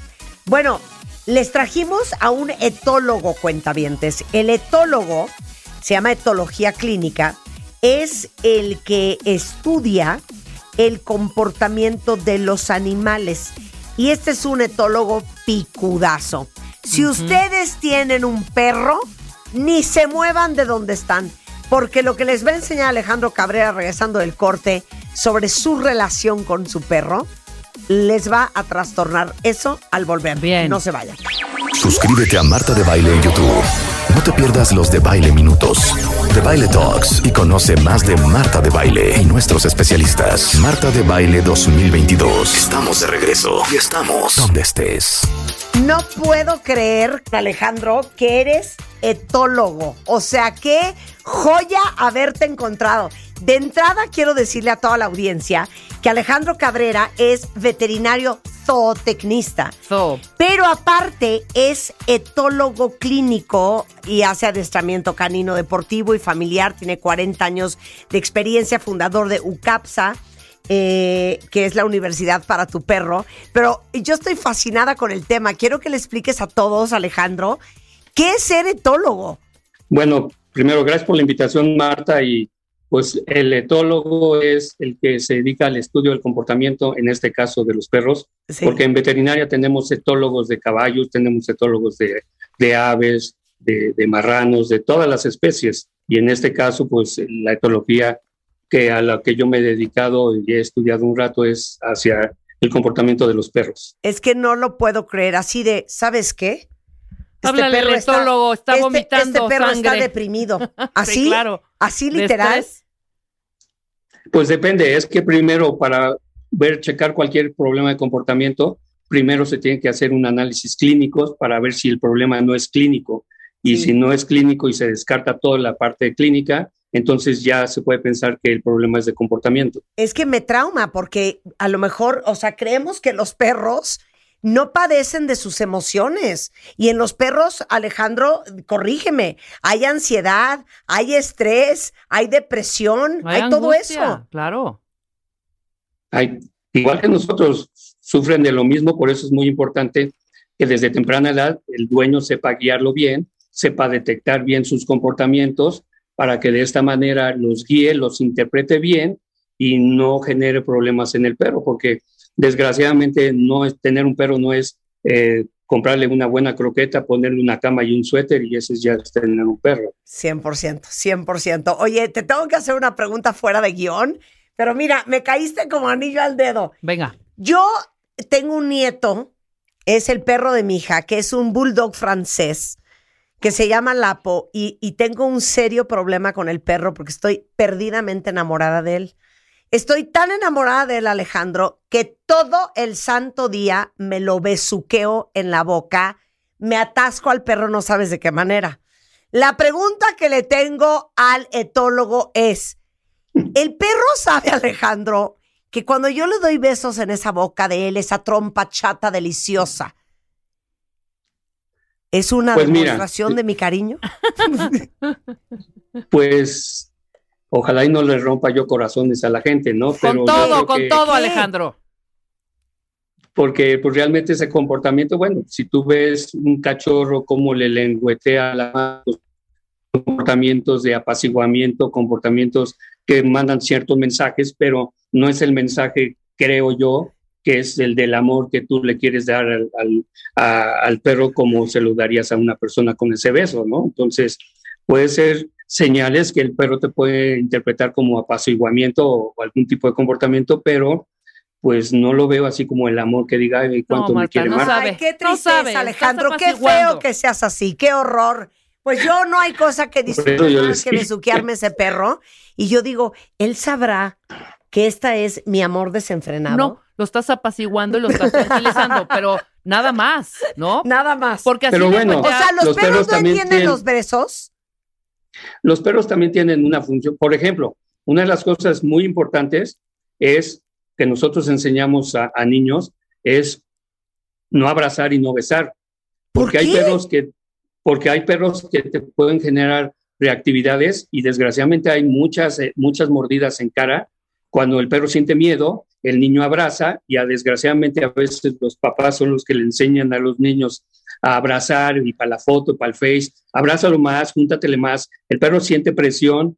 Desgraciadamente la gente no, no interpreta el lenguaje que se está generando el perro, porque si vemos en la foto, a lo mejor el perro se ve con los ojos medio, medio ah, en blanco que se llaman de luna, el perro se ve tenso y el perro te está diciendo, hazte para allá, niño, porque no respondo. Y la mamá, abrázalo más, abrázalo más, así, se- está perfecto. Y entonces hay perros que no lo aguantan y sí te la, sí te la van a aplicar. Y entonces, desgraciadamente, hay muchas lesiones en las caras que pueden ser pues, traumáticas. Entonces, para nosotros que enseñar, Claro. yo te voy a enseñar cómo darle un beso a un perro, ¿Cómo? como lo hacemos nosotros. ¿Cómo? Nosotros al niño, al niño y al adulto le enseñamos, da un beso aquí y se lo frotas por todo su cuerpo. No. pero nunca le pongas la cara al perro porque vas a tener, puedes tener un problema. Ok, Si es suena un perro muy bonito, reactivo, pero, puedes tener un problema. pero si no es un perro reactivo como Lapo, que es un bulldog delicioso, es más, voy a buscar una foto para enseñarle a Alejandro porque ustedes ya lo conocen, lo pongo mucho en redes. Puedo seguírmelo besuqueando porque esa boca de ese perro, porque aparte no huele a nada ese perro, es una No, es, eso es un perro, es un perro limpio, es un Es perro. una- un eh, perro delicioso. comible, No puedo parar, comible, Alejandro. ¿Qué Alejandro. hago? No puedo parar. Pero también. Sí, la, sí, la limpieza, bueno, hay que saber que también la boca del perro, pues igual que no- la nuestra humana, tenemos, no, no, no es una boca con- completamente aséptica que esté limpia. Y entonces, pues sí te puede generar problemas porque el perro pues, basura, recoge algo del pasto y no es lo, lo mejor, no es lo más, lo más Sí, recomendable. no es lo más higiénico, perro, más que nada. O sea, el perro puede vomitar ¿no? y comerse su vomitada, Marta. Bueno, sí, la pues exactamente, o hasta el excremento. Ok, nada más una pregunta. Entonces, los perros no entienden ni el beso ni el abrazo. no como, no como tú quisieras que entendiera.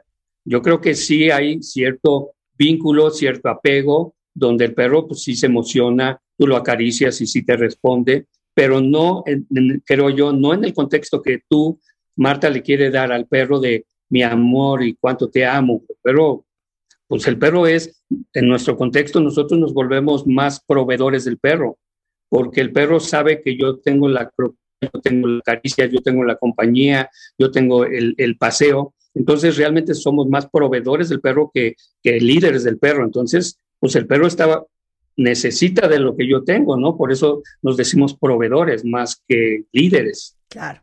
Ok, ahora, invitamos a Alejandro porque queríamos las cinco reglas de oro para una súper buena relación con tu perro. A ver, primero, tienen que conocer el tipo de perro que tienen, Alejandro. ¿Cómo y por qué? Uno, porque hay la, lo primero, las razas especializadas. Lo que tenemos que saber es qué raza tengo, porque desde el punto de vista eh, genética, pues el, el- todos los perros, todos los caninos tienen un 99.8% de carga genética igualita. Existe un 0.2% que diferencia a un perro de un, de un border collie, que cuando el border collie ve borregos, entra a su instinto este, de, de pastoreo y quiere pastorear. Un labrador, cuando le avientas la pelota, le entra el instinto predatorio, quiere perseguir por la pelota, la quiere cobrar y entonces e- ese comportamiento le ayuda al cazador que entre a, la laguna, saque el pato y lo cobre. O sea, depende de las razas que tengamos, son las necesidades que le tenemos que ofrecer a nuestro perro para que de esa manera el perro desarrolle su función técnica que tiene. Ahora, si nos vamos a las razas, a las razas únicas, que hoy está de moda de tener razas únicas, pues las razas únicas podemos tener en una raza, en un perro, pues no sabemos cuántas razas mezcladas, ¿no? Si son perros de generación y generación que siempre han vivido en la calle y de repente te lo llevas a una casa por el buen corazón, pues ese perro, pues, pues es más bien un coyotito que va a tener muchos problemas de miedo, muchos, muchos, muchos comportamientos que no sabe interactuar muy bien con el ser humano.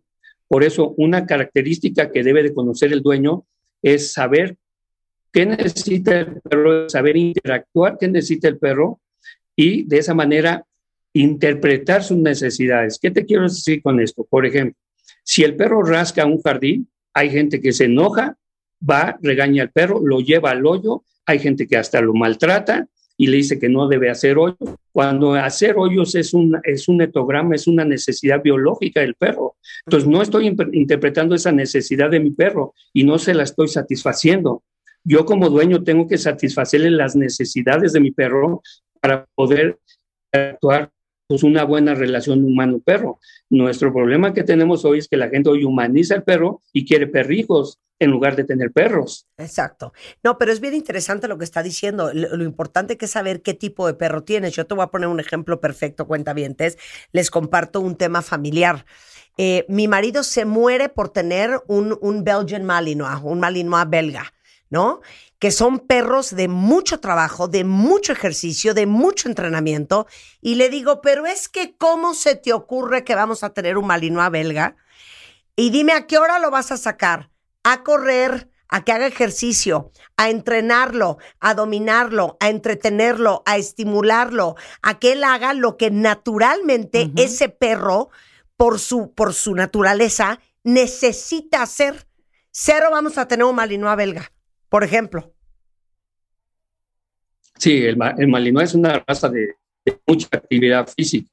Por eso, nosotros, por, yo te puedo decir que para mí, esa es mi manera de pensar, el perro más feliz es de un departamento. El perro no requiere espacios, pero sí requiere actividades. Y sí requiere todo lo que acabas de decir, porque mi perro belga puede vivir perfectamente en un departamento, pero si voy a ir a la farmacia me lo llevo. Puedo ir al parque a correr cinco kilómetros, puedo darle entrenamiento, puedo hacer muchas actividades y cuando regresemos mi perro y yo en mi micro departamento, el perro, yo me voy a sentar en mi sofá a ver mi tele y mi perro se va a sentar a un lado a echar feliz de la vida un belga malinois en un departamento. Claro. O Pero si sí tienes un- requieren actividades. Claro, o si tienes un lapdog, ¿no? Los, los, los perritos que son de estar echados, estar encima de un. Ay, ¿no quieres el perro encima? Ah, entonces no tengas un lapdog.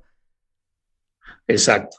Bueno, es que también no es bueno que lo tengas encima porque vas, en una de las reglas de oro, vas a generarle dependencia. Y una de las cosas que es importantísimo, y desgraciadamente ahorita estamos sufriendo mucho por la pandemia, Claro. es que la gente ha vivido 24 horas con el perro un año.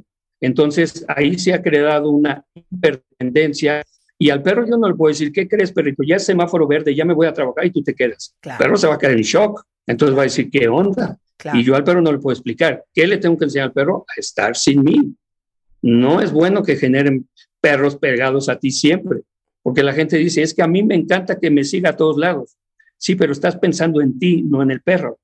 Entonces el perro va a sufrir cuando tú te vayas al cine. Al perro enséñalo a estar sin ti como, como decimos, no papitis, no mamitis. En este caso, no dueñitis. Claro. ¿Y, ¿Y cómo se construye independencia? Porque es cierto, eso pasó mucho en la pandemia. y Yo lo veo con este bulldog, que yo ya lo veo que lo único que le falta es hablar, que cada vez que mi hija se quiere ir, es unos llantos, unos gorgoreos con la lengua, unos sentimientos, y es muy difícil. Entonces, ¿cómo eh, le enseñas independencia a tu perro y que sepa que va a, ser- va a estar bien solo Uno, y que vas si a puedes volver? empezar, si puedes empezar desde cachorro, pues es la, es la mejor opción. Eh, porque lo empiezas a, a poder guiar, tienes un perro con la mente en blanco y lo puedes guiar. Pero bueno, hay tres cosas fundamentales que estaban ahí en las reglas. Uno, aunque estés en tu casa, no estés con el perro. ¿Qué quiere decir? Necesitas de ayudas. En veterinaria llamamos lugares de seguridad. ¿Qué quiere decir? Las jaulas que tú conoces, las transportadoras, en México le com- compran esas transportadoras para transportar el perro, para llevarlo en el avión, etcétera. Pero en el área, aquí nosotros en, en UCAPSA, en veterinaria, les llamamos madriguera. Voy a convertir esa jaula en el lugar favorito del perro. Mi perro necesita un espacio, por eso en veterinaria se llama lugar de seguridad. ¿Qué quiere decir esto? Que si tengo que salir y el perro todavía no está educado y entrenado para estar dentro de mi interior de mi casa, lo guardo. El perro puede, si yo enseño al perro a dormir de 8 de la noche a 8 de la mañana, que lo haría cualquier animal en una madriguera, uno, le estoy enseñando a contenerse. Dos, le estoy dando independencia.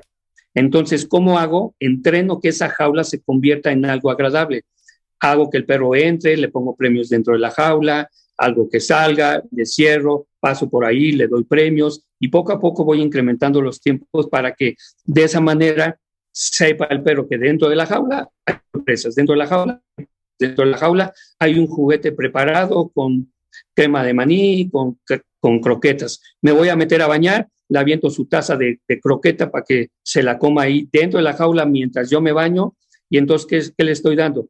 Que se entretenga a comer la croqueta una por una y no en el plato, porque hay perros que en, el plato se la comen en, en, un segundo. Entonces, si yo al perro le doy de comer en el plato, uno, le estoy matando la parte olfativa. El perro ya no necesita hacer olfato. Y si algo que queremos enseñarle al perro es darle actividades de perros, no de humanos. Al perro no le interesa ser humano. Al perro le interesa usar todos sus sentidos, todas, todas sus aptitudes que él tiene, que son maravillosas. Entonces le puedo esconder este, la croqueta en una esquina, por acá, como lo haría un perro de la calle. Claro. ¿Qué hace un perro de la calle? Tiene que caminar 10 cuadras, usar el olfato, usar la vista, evitar peligros para encontrar comida. ¿Qué hacen los perros de, la, de las casas? Nada. Claro. Tienen el plato y hay gente que le deja el plato todo el día. Y sobre todo es estos comentarios, Marta. Ay, qué lindo, me sigue a todos lados. Es un perro tan lindo, tan bueno, tan de compañía. Para todos lados va. No, es un perro dependiente. Sí. ¿Sabes? Desafortunadamente, no es, Es- sano. Eso en, veter- esto en veterinaria se le llama perro velcro, pues que- o sea que va pegado a ti a todos lados.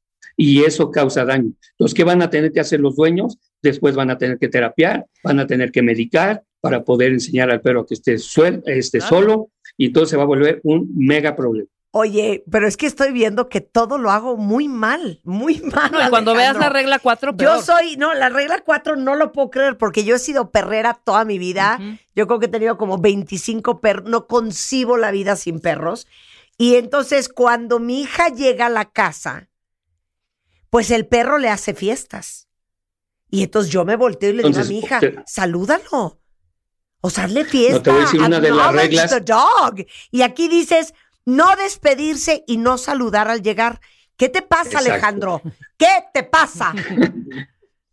Hay tres cosas que deben de saber. Uno, aunque estés en tu casa, no estés con el perro. Entonces, usa la- la- los lugares de seguridad, ya sea que tengas un patio, una terraza, la jaula, lo que sea. No tengas a tu perro 24 horas pegado a ti, Eso es para el para desapego. que aprenda Es para a estar sin ti. Sí, sí. sí. Dos, dos. Cuando te vayas, no te despidas, porque la gente, ahorita vengo, chiquito, no me tardo, voy al súper, regreso rápido, cuídate, ¿no? Le echan un rollo al perro, el perro no entiende qué le estás diciendo, pero sí sabe que ya te vas. Entonces, tu despedida se convierte en anunciador de salida, y esa salida al perro lo mete en ansiedad, lo mete en miedo ya. Y tres, cuando llegues, no lo saludes, no lo toques, no lo veas, sé seco, se seca, sé sangrón. Momento, Y diez momento, minutos después, señor. Diez Espérate. minutos, espérate. Esto es para cuando estás practicando el desapego. Sí. No, eso es para diario. Ah, que la chingada. Eso es, ¿Sabes eso es ya el- me voy, de Alejandro. vida. Es el Estoy muy molesta, estoy muy molesta. A ver, yo llego, Eso lo debe ser de cargo, vida. lo besuqueo, le jalo la lengua, Sí, le agarro la nalga. Unos horrores. Ha- Haz todo eso 10 minutos después que no tenga relación con tu llegada, Ok, ¿cuál es la lógica de eso? para que el perro no te esté esperando. ¿A qué horas llega Marta? ¿A qué horas llega Marta? ¿A qué horas llega Marta? ¿A qué horas llega? ¿A qué horas llega? ¿A qué horas llega? Oye, tu coche llegar, ¡pum! el corazón se le sale, empieza, se va a la puerta, empieza a brincar, entras y ¡pum! el volcán en erupción. Tú le dices, chiquito, yo también te extrañé, ¿cómo estás? No sé qué. El perro se deshace y se ve una erupción. Entonces el perro está sufriendo todo el día para ver a qué horas llegas. Claro. Claro. Hace Tienes que enseñarle Es al que- perro Ese es el punto, que se quedan sufriendo. Sí, se quedan y van a tener que medicar. Esto no, no es que yo lo invente.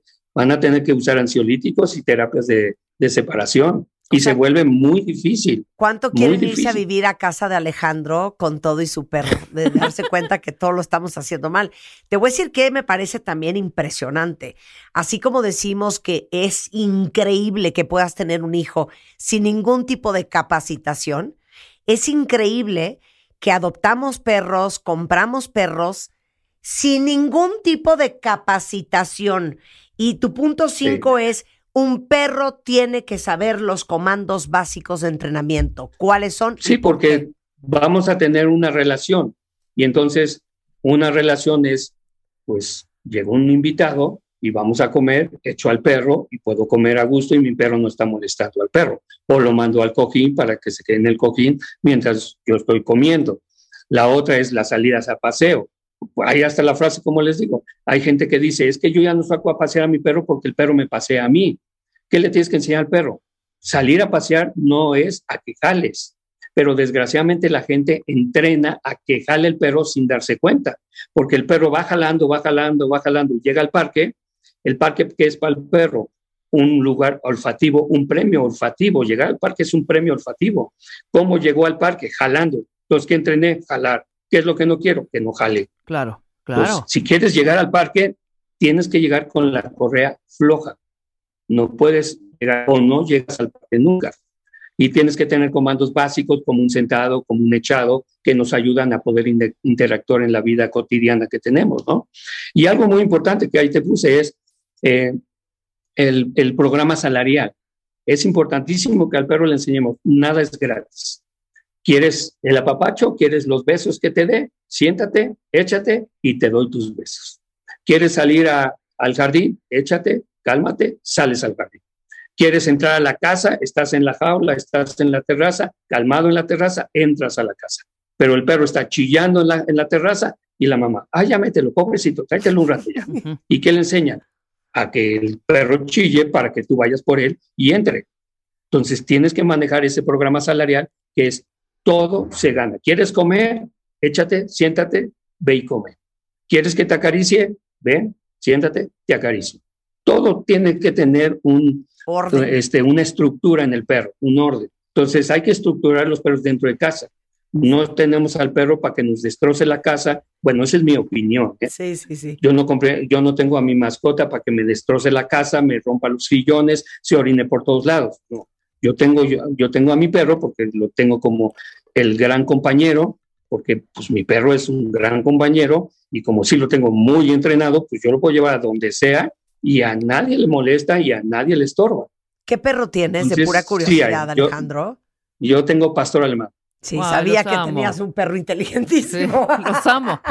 claro. Oye, pero entonces, a ver, es que me estoy riendo, cuentavientes, pero si no lo podemos hacer con los hijos propios de uno que uno parió, ¿qué Imagínate. lo va a hacer uno con un perro? Claro, claro, Oye, claro. no, pero ¿sabes qué, Alejandro? Entonces, para eso, como dice aquí Rulo, no, pues para eso tengo un cactus. No, no, porque el perro va, eh, exacto, no quiero un perro, este, un militar. No, el perro va a estar libre, pero cuando haya control, haya control. Es como los hijos. Es Cuando que, te es que, calmar, yo, no quiero que yo no quiero que malinterpreten a Alejandro, porque aquí hay un cuentaviente que está devastado de nombre, y entonces, ¿dónde está el vínculo emocional con el perro? Lo no, es que hay que regularlo. A ver, hay que regularlo. O sea, yo no puedo estar con mis hijos todo el día, 24 horas. Le les haría daño a mis hijos 24 horas. Yo quisiera, pero no. Vete tú a tu cuarto, yo al mío y al rato nos vemos. Vete tú a tu fiesta, yo a la mía, al rato nos vemos. Con el perro, generarle ese vínculo que la gente quiere, porque ahí lo único que están haciendo es pensando en ellos, no en el perro. Y entonces, si tú quieres a tu perro, no le generes angustias, no le generes ansiedad por separación, no le generes miedo, porque al perro no le puedes explicar, ¿qué crees? Voy al cine, ahorita regreso. Ah, pues si entendiera estaría padre y no pasa nada. Pero el perro no lo entiende, el perro siente que te pierde. Entonces, ¿sabes lo que es perder un hijo? ¿Diez minutos? Pues, se te sale el corazón. Entonces el perro, tú te vas y a él se le sale el corazón. o lo encierras en el, en el jardín y está chille, chille, rasque y rasque, le abres la puerta y ya se calmó. ¿Por qué? Porque quería estar contigo. Entonces no puede estar sin ti un minuto. Entonces el perro está sufriendo de estar ahí afuera por no estar contigo. Claro, irresponsables, ¿eh? a estar sin ti. Enséñeles independencias por el bien mental del perro. Claro. Sí, es que Es un- que es él, es- en eso tiene Alejandro mucha razón. ¿eh? Estás pensando siempre en ti. Totalmente. Ah, no, es que yo lo quiero tener embarrado porque me fascina estar con él. Ajá. Nada más que tú trabajas ocho horas y Claro. entonces el perro, ¿qué va a hacer? Hasta para que me caliente los pies, súbanlo a la cama. O sea, no, no sean así, oigan. Oye, esta va a ser Sí, una de exacto. muchas conversaciones. Bueno, que hiciste un. No, esta va a ser una de muchas conversaciones, mucha. Alejandro, porque yo quiero que nos expliques muchísimas cosas. Por ejemplo, Con mucho gusto. dormir con el perro en la cama, dormir con el perro adentro de las sábanas. eh, Lo de ponerle la ropa, eh, que lo de ponerle el Alejandro. suétercito, lo de las carriolas. Luego quiero también hablar de eh, el entrenamiento. Si quieres un perro entrenado profesionalmente, si estás preocupado porque tu perro lo ves ansioso, lo ves estresado, lo ves triste, si tiene conductas eh, que no entiendes cómo comerse su popó, cómo hacer los hoyos, todas las cosas que veo aquí en Twitter, vamos a hacer parte dos con Alejandro, eh, porque ya encontramos al etólogo de nuestros sueños. Perro, pero el etólogo de nuestros sueños. Exacto. Ojalá con mucho gusto les pueda ayudar porque lo que buscamos es que sí haya una buena relación humano-perro. Claro, oye, no ahora, nada más quiero que le cuentes a todos qué hace UCAPSA, que es la universidad para tu perro. ¿Qué hacen ustedes? Nosotros, bueno, yo tengo 40 años dedicado a esto, desde que estaba en la, en la universidad, y nosotros tenemos el servicio de entrenamiento ya sea este, tú nos mandas el perro, tenemos buenas instalaciones, tenemos este, el internado, tenemos el, el servicio de hospedaje, tenemos este, la capacitación. Tengo un programa muy importante que se llama Poppy School, o sea, Colegio de Cachorros, que la gente cuando ad- adquiere un cachorro, bueno, lo ideal sería, antes de comprar tu cachorro, ven y capacítate Claro. porque vas a prepararte para recibir al perro de una manera correcta. Y no ve y compra suéteres, correas y pelotitas. Eso Claro. no es, ¿no? Entonces, capacítate cómo vas a introducir al perro a tu, a tu entorno, porque estamos introduciendo a un perro, a un canino, a un entorno humano que no le corresponde. Entonces, tú te vas a enojar si el perro orina en la sala y el perro va a decir, ¿what? ¿Por qué te enojas? Si yo tenía ganas de hacer pipí, ¿cuál es el problema? Porque el perro no sabe ni qué es sala, ni qué es comedor, ni qué es, ni qué es este, eh, alfombra, no, no sabe nada. Claro. Entonces tienes que prepararte. Entonces tenemos el servicio de colegio de cachorros y tenemos un club que los domingos la gente viene a capacitarse con su perro, porque hay gente que no lo quiere dejar internado. Sí. Entonces ellos vienen y nosotros guiamos a, la- a las, a las personas a el perro. Este club es muy bueno porque pues aprendes muchísimo de perros, ¿no? Entonces, pues vas a, y tú como, como tú dices, tú has tenido 20 perros, pues si supieras, tú ya hubieras entrenado a los 20 perros tú solita. Cero. Y cero. O sea, los perros lo único que saben hacer es sit. Hasta ahí llegamos. Y eso sí, unos besos, eh, unos besos. Entonces, a ver, yo les voy a dar el dato porque de repente muchos de ustedes que necesiten y saben que no solamente un tema de entrenamiento, si ustedes quieren que Alejandro observe a su perro y les diga qué tiene o por qué se conduce como se conduce o por qué se comporta como se comporta, es ucapsa.mx, ucapsa es con C, ucapsa con es, la segunda es S, en ucapsa84 arroba gmail.com. Es Ucapsa en Facebook, by Ucapsa en Instagram y el teléfono es 5558 48 03 55. Ahorita se los pongo en Twitter. Hacemos parte 2, 3, 4 y 5, Alejandro. Gracias, Alejandro. Pero no me puedes volver a decir No, que el gusto. perro no sabe que yo lo amo. Bueno, voy a buscar de- decirlo de una manera más bonita. Eh, te mando un besote, Alejandro. Muchísimas gracias. Gracias. Son las 12.32 Y un placer conocerte. de la mañana, igualmente. Eh, regresando del corte. Ay, no, esto solo es para los morbosos, ¿eh? se los advierto ahorita. Ay, cálmate, ¿Qué ahora resulta pasa? que tú no. Ay, yo soy la más morbosa Por del mundo. La más morbosa. ¿Qué pasa con tu cuerpo al morir? Con Raúl Smith, que es especialista en criminología. Al regresar, no se vayan. Entra a wradio.com.mx.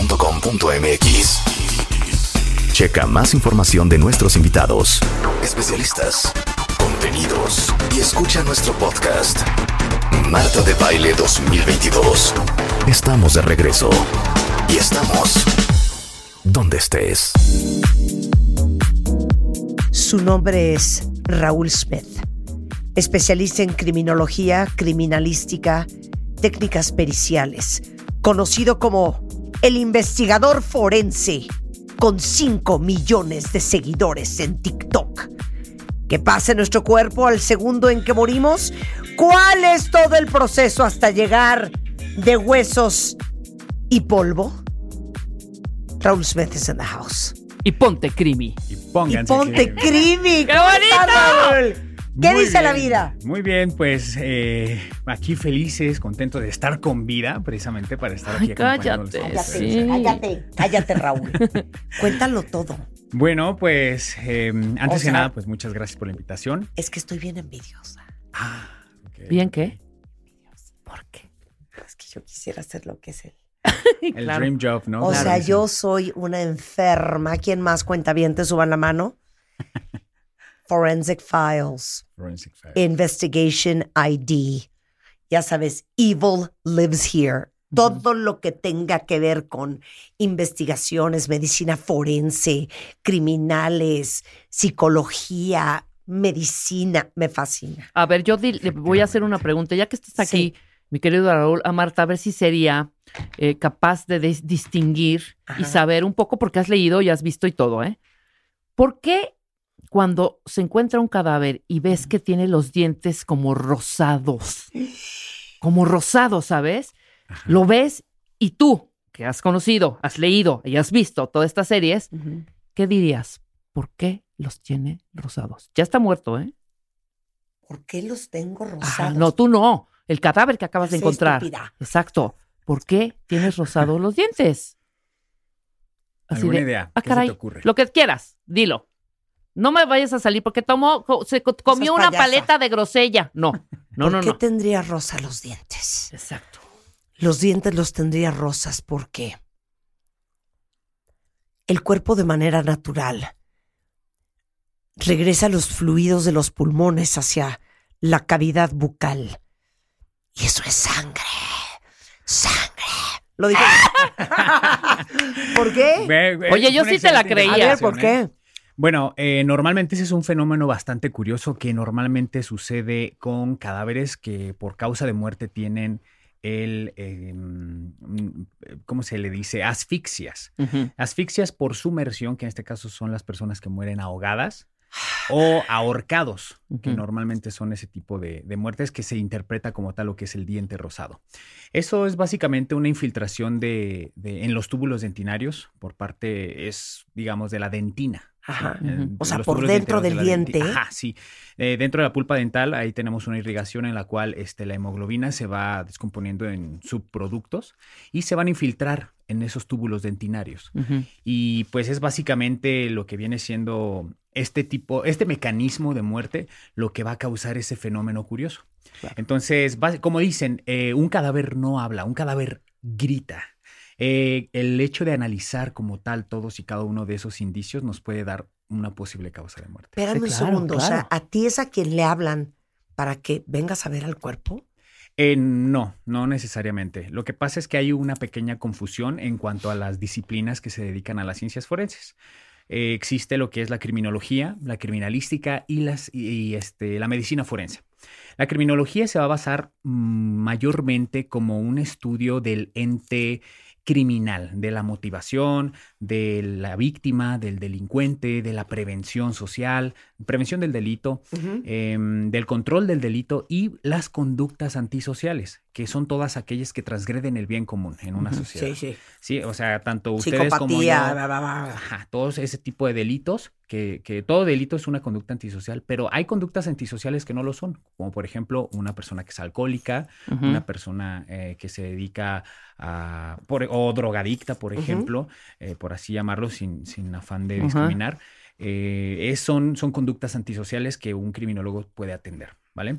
La criminalística es como lo que mencionabas, ¿no? En CIS, CSI, todas aquellas disciplinas que se van a encargar de estudiar un lugar donde sucedió un presunto hecho delictivo, por ejemplo, un homicidio o un supuesto suicidio, ¿sale?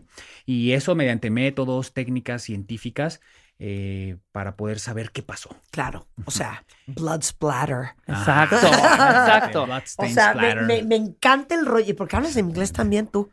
Eh, ¿Por qué hablo inglés? Ah, bueno, pues toda la formación y en, en ciencias forenses también la- las cuestiones más actualizadas se encuentran en inglés, entonces hay, Hay que, que aprender. saber. Claro, por Oye, porque si hay especialistas hasta de blood splatter, ¿no? Sí, claro. eh, toda esa cuestión de hematología forense reconstructiva, eh, podemos incluso saber la dirección o una posible, eh, digamos, situación víctima-victimario, ¿no? Cómo se fue la dinámica conforme a los, al bloodstains. Claro, splatter. splatter. O sea, si fue por un puñal, Claro, a qué por velocidad supuesto. Dexter, Dexter lo hacía. de sangre, O si fue con- o si fue con un machete. O, por ejemplo, la- hay distintos tipos de máculas eh, sanguíneas. o Máculas me refiero a manchas, Sí, que es lo que viene siendo, por ejemplo, eh, por eh, proyección, ¿no? Que son puntilleos, que eso va a indicar velocidad Claro. y que probablemente eso fue con algún tipo de agente vulnerante, que un agente vulnerante es todo aquello que se utiliza para hacer daño al cuerpo, ¿no?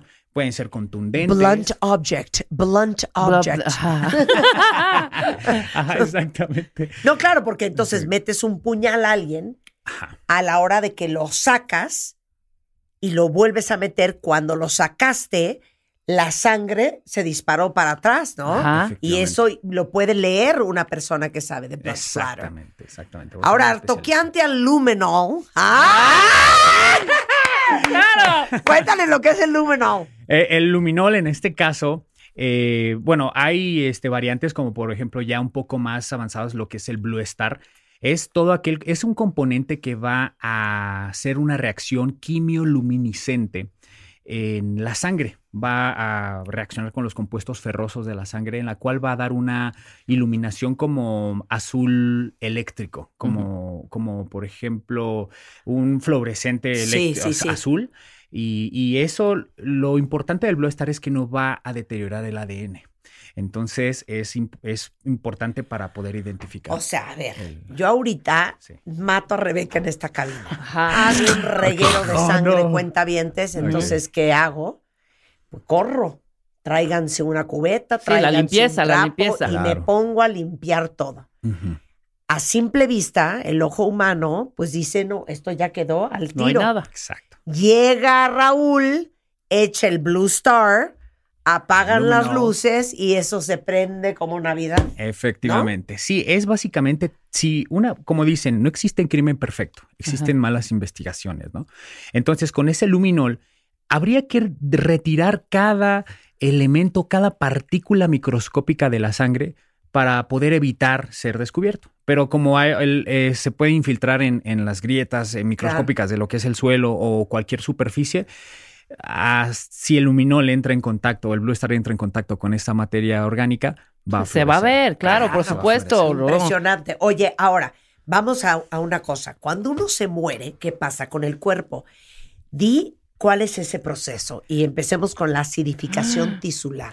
Muy bien. Eh, bueno, cuando una persona pierde la vida, comienza un- el proceso de descomposición por excelencia, que es la putrefacción. ¿Sí?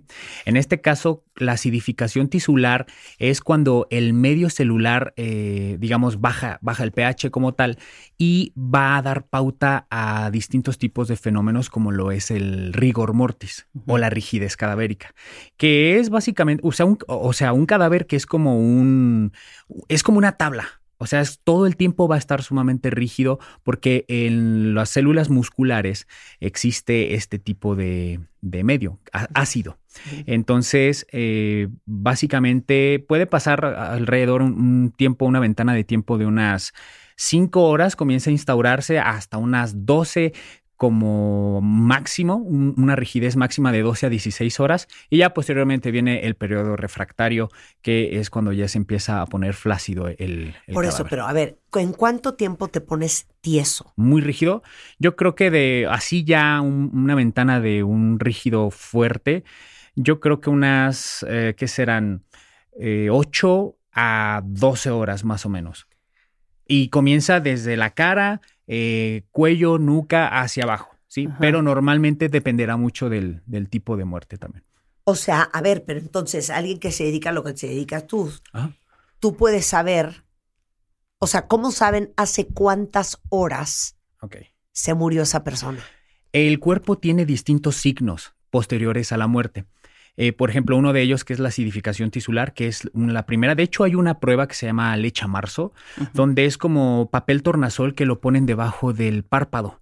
Y ese papel tornasol, pues es un medidor, una escala del pH. Si se pone rojo, quiere decir que la- hay una muerte real, ¿sí? Porque ya está acidificado el, el- el medio celular. Cuerpo. Sí, no- en una persona viva se pondría azul, ¿sí? Por un pH neutro.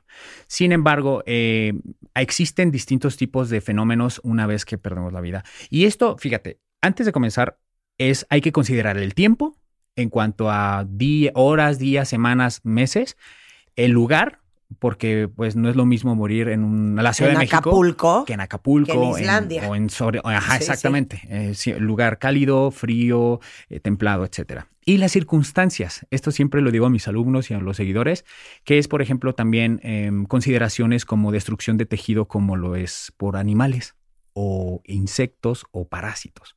¿Qué tal? Larvas. O larvas, efectivamente. ¡Qué horror! Entonces, cuando se pierde la vida, eh, la ventana de tiempo es importante porque el, el cuerpo humano va a manifestar distintos tipos de fenómenos. Uno de ellos es la rigidez, otro de ellos es la lividez cadavérica, que son manchas violáceas en zonas declives del cuerpo por la acción de la gravedad. Es básicamente la sangre que por Se acción de la gravedad se, ajá, se estanca en Ay, esos se lugares. Exactamente. Entonces, lo, la diferencia aquí de importancia médico-forense es de que cuando se, si se corta una, una lividez, eh, fluye la sangre. Pero si fuese una herida, este, no fluiría porque pues está adherida la sangre a una malla tisular, al, al tejido, pues, porque pues ya eh, se trata de una herida y pues ustedes saben que el cuerpo tiende a repararse. Ok, ¿el, el cuerpo pierde peso cuando te mueres? Muy poco, muy poco. Eso es debido a la deshidratación. Y eh, pues obviamente es la opción de la evaporación de los líquidos del cuerpo y se va a manifestar más que nada en los ojos. En los ojos, este dependerá si está abierto o cerrado, pero a las primeras 12, 24 horas se manifiestan dos fenómenos importantes. Uno de ellos es eh, el signo de Stenon-Lewis, que es el hundimiento ocular o como se le conoce como ojo de pescado. ¿sí? Se pone como tal el ojo con, con una tela esclerótica. Ay, no, ya. Una telilla, esa blanquita, Ya la sé blanquecina. cuál. Sí, la blanquita. ¡Basta, Raúl! Sí. Sí, esa. ¿Y esa tela qué? Eh, bueno, es un fenómeno que se va a manifestar como la deshidratación como tal. Otro de ellos es la, el Ah, eso signo- pasa porque se te deshidrata el globo ocular. Exactamente. Sí, el globo ocular está conformado de un 95% de agua y 5% tejido. Entonces, como está mayormente por agua, Claro. les dije, está, va, va a depender si está abierto o cerrado. Otro de ellos es una mancha negruzca en el ecuador del ojo, hace una, una- como una línea que atraviesa. Y esto es debido a que la esclerótica, que es la parte blanquita del ojo, eh, se va a adelgazar debido a que pues, se va a evaporar el, el agua. El agua, claro, se adelgaza y sale esa línea negra. Exacto, porque entra en contacto con la coroides, que es un tejido subyacente de la esclerótica. Sí, entonces se hace esa, ese pigmento negro. Es muy interesante, ¿eh? De verdad, el hecho de poderlo ver en un cadáver. Sí, claro. es muy, muy, muy interesante. Ahora, ¿qué es el algor mortis? Ya Algor- sabemos, rigor, rigor mortis es por La rigidez. La rigidez. Ajá, sí. ¿Y el Livor, algor? mortis es las livideces. Ajá. Y el algor mortis es el enfriamiento cadavérico, que es cuando un cuerpo, sabemos nuestra temperatura, que pues ya saben, estamos familiarizados cada que nos la toman en- al entrar al supermercado, 36.5 grados centígrados comúnmente. Entonces, cuando una persona pierde la vida, empieza a equilibrarse como tal con el medio. Y pues dicen los autores que es una hora, una- un grado centígrado por hora. Pero obviamente no se va a perder un grado si en un clima frío, por ejemplo, o en un clima cali- eh, árido, eh, va a perder, pues obviamente, dependerá mucho del ambiente. Por eso digo, tiempo, lugar y circunstancias, ¿saben? Claro.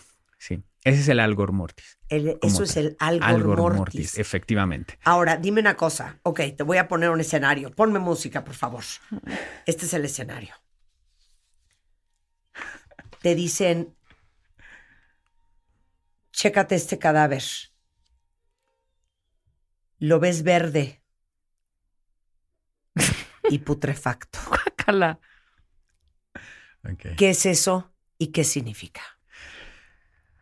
Ahí este, podemos observar que ese cadáver pues ya tiene bastante tiempo de haber este, perdido la vida, se, eh, porque entra o se encuentra en una etapa enfisematosa, debido a que las bacterias productoras de gases hacen que incluso se infle, haya distensión abdominal, que es cuando el abdomen se pone muy duro. Por eso lo podemos ver incluso cuando se O yo inflama. en la mañana, por ejemplo. Exactamente. Pero tú los, te los echas. Te echas el Exactamente, pun, el muerto ya no puede. No, Rebeca, yo no me echo nada. Pues Ubícate.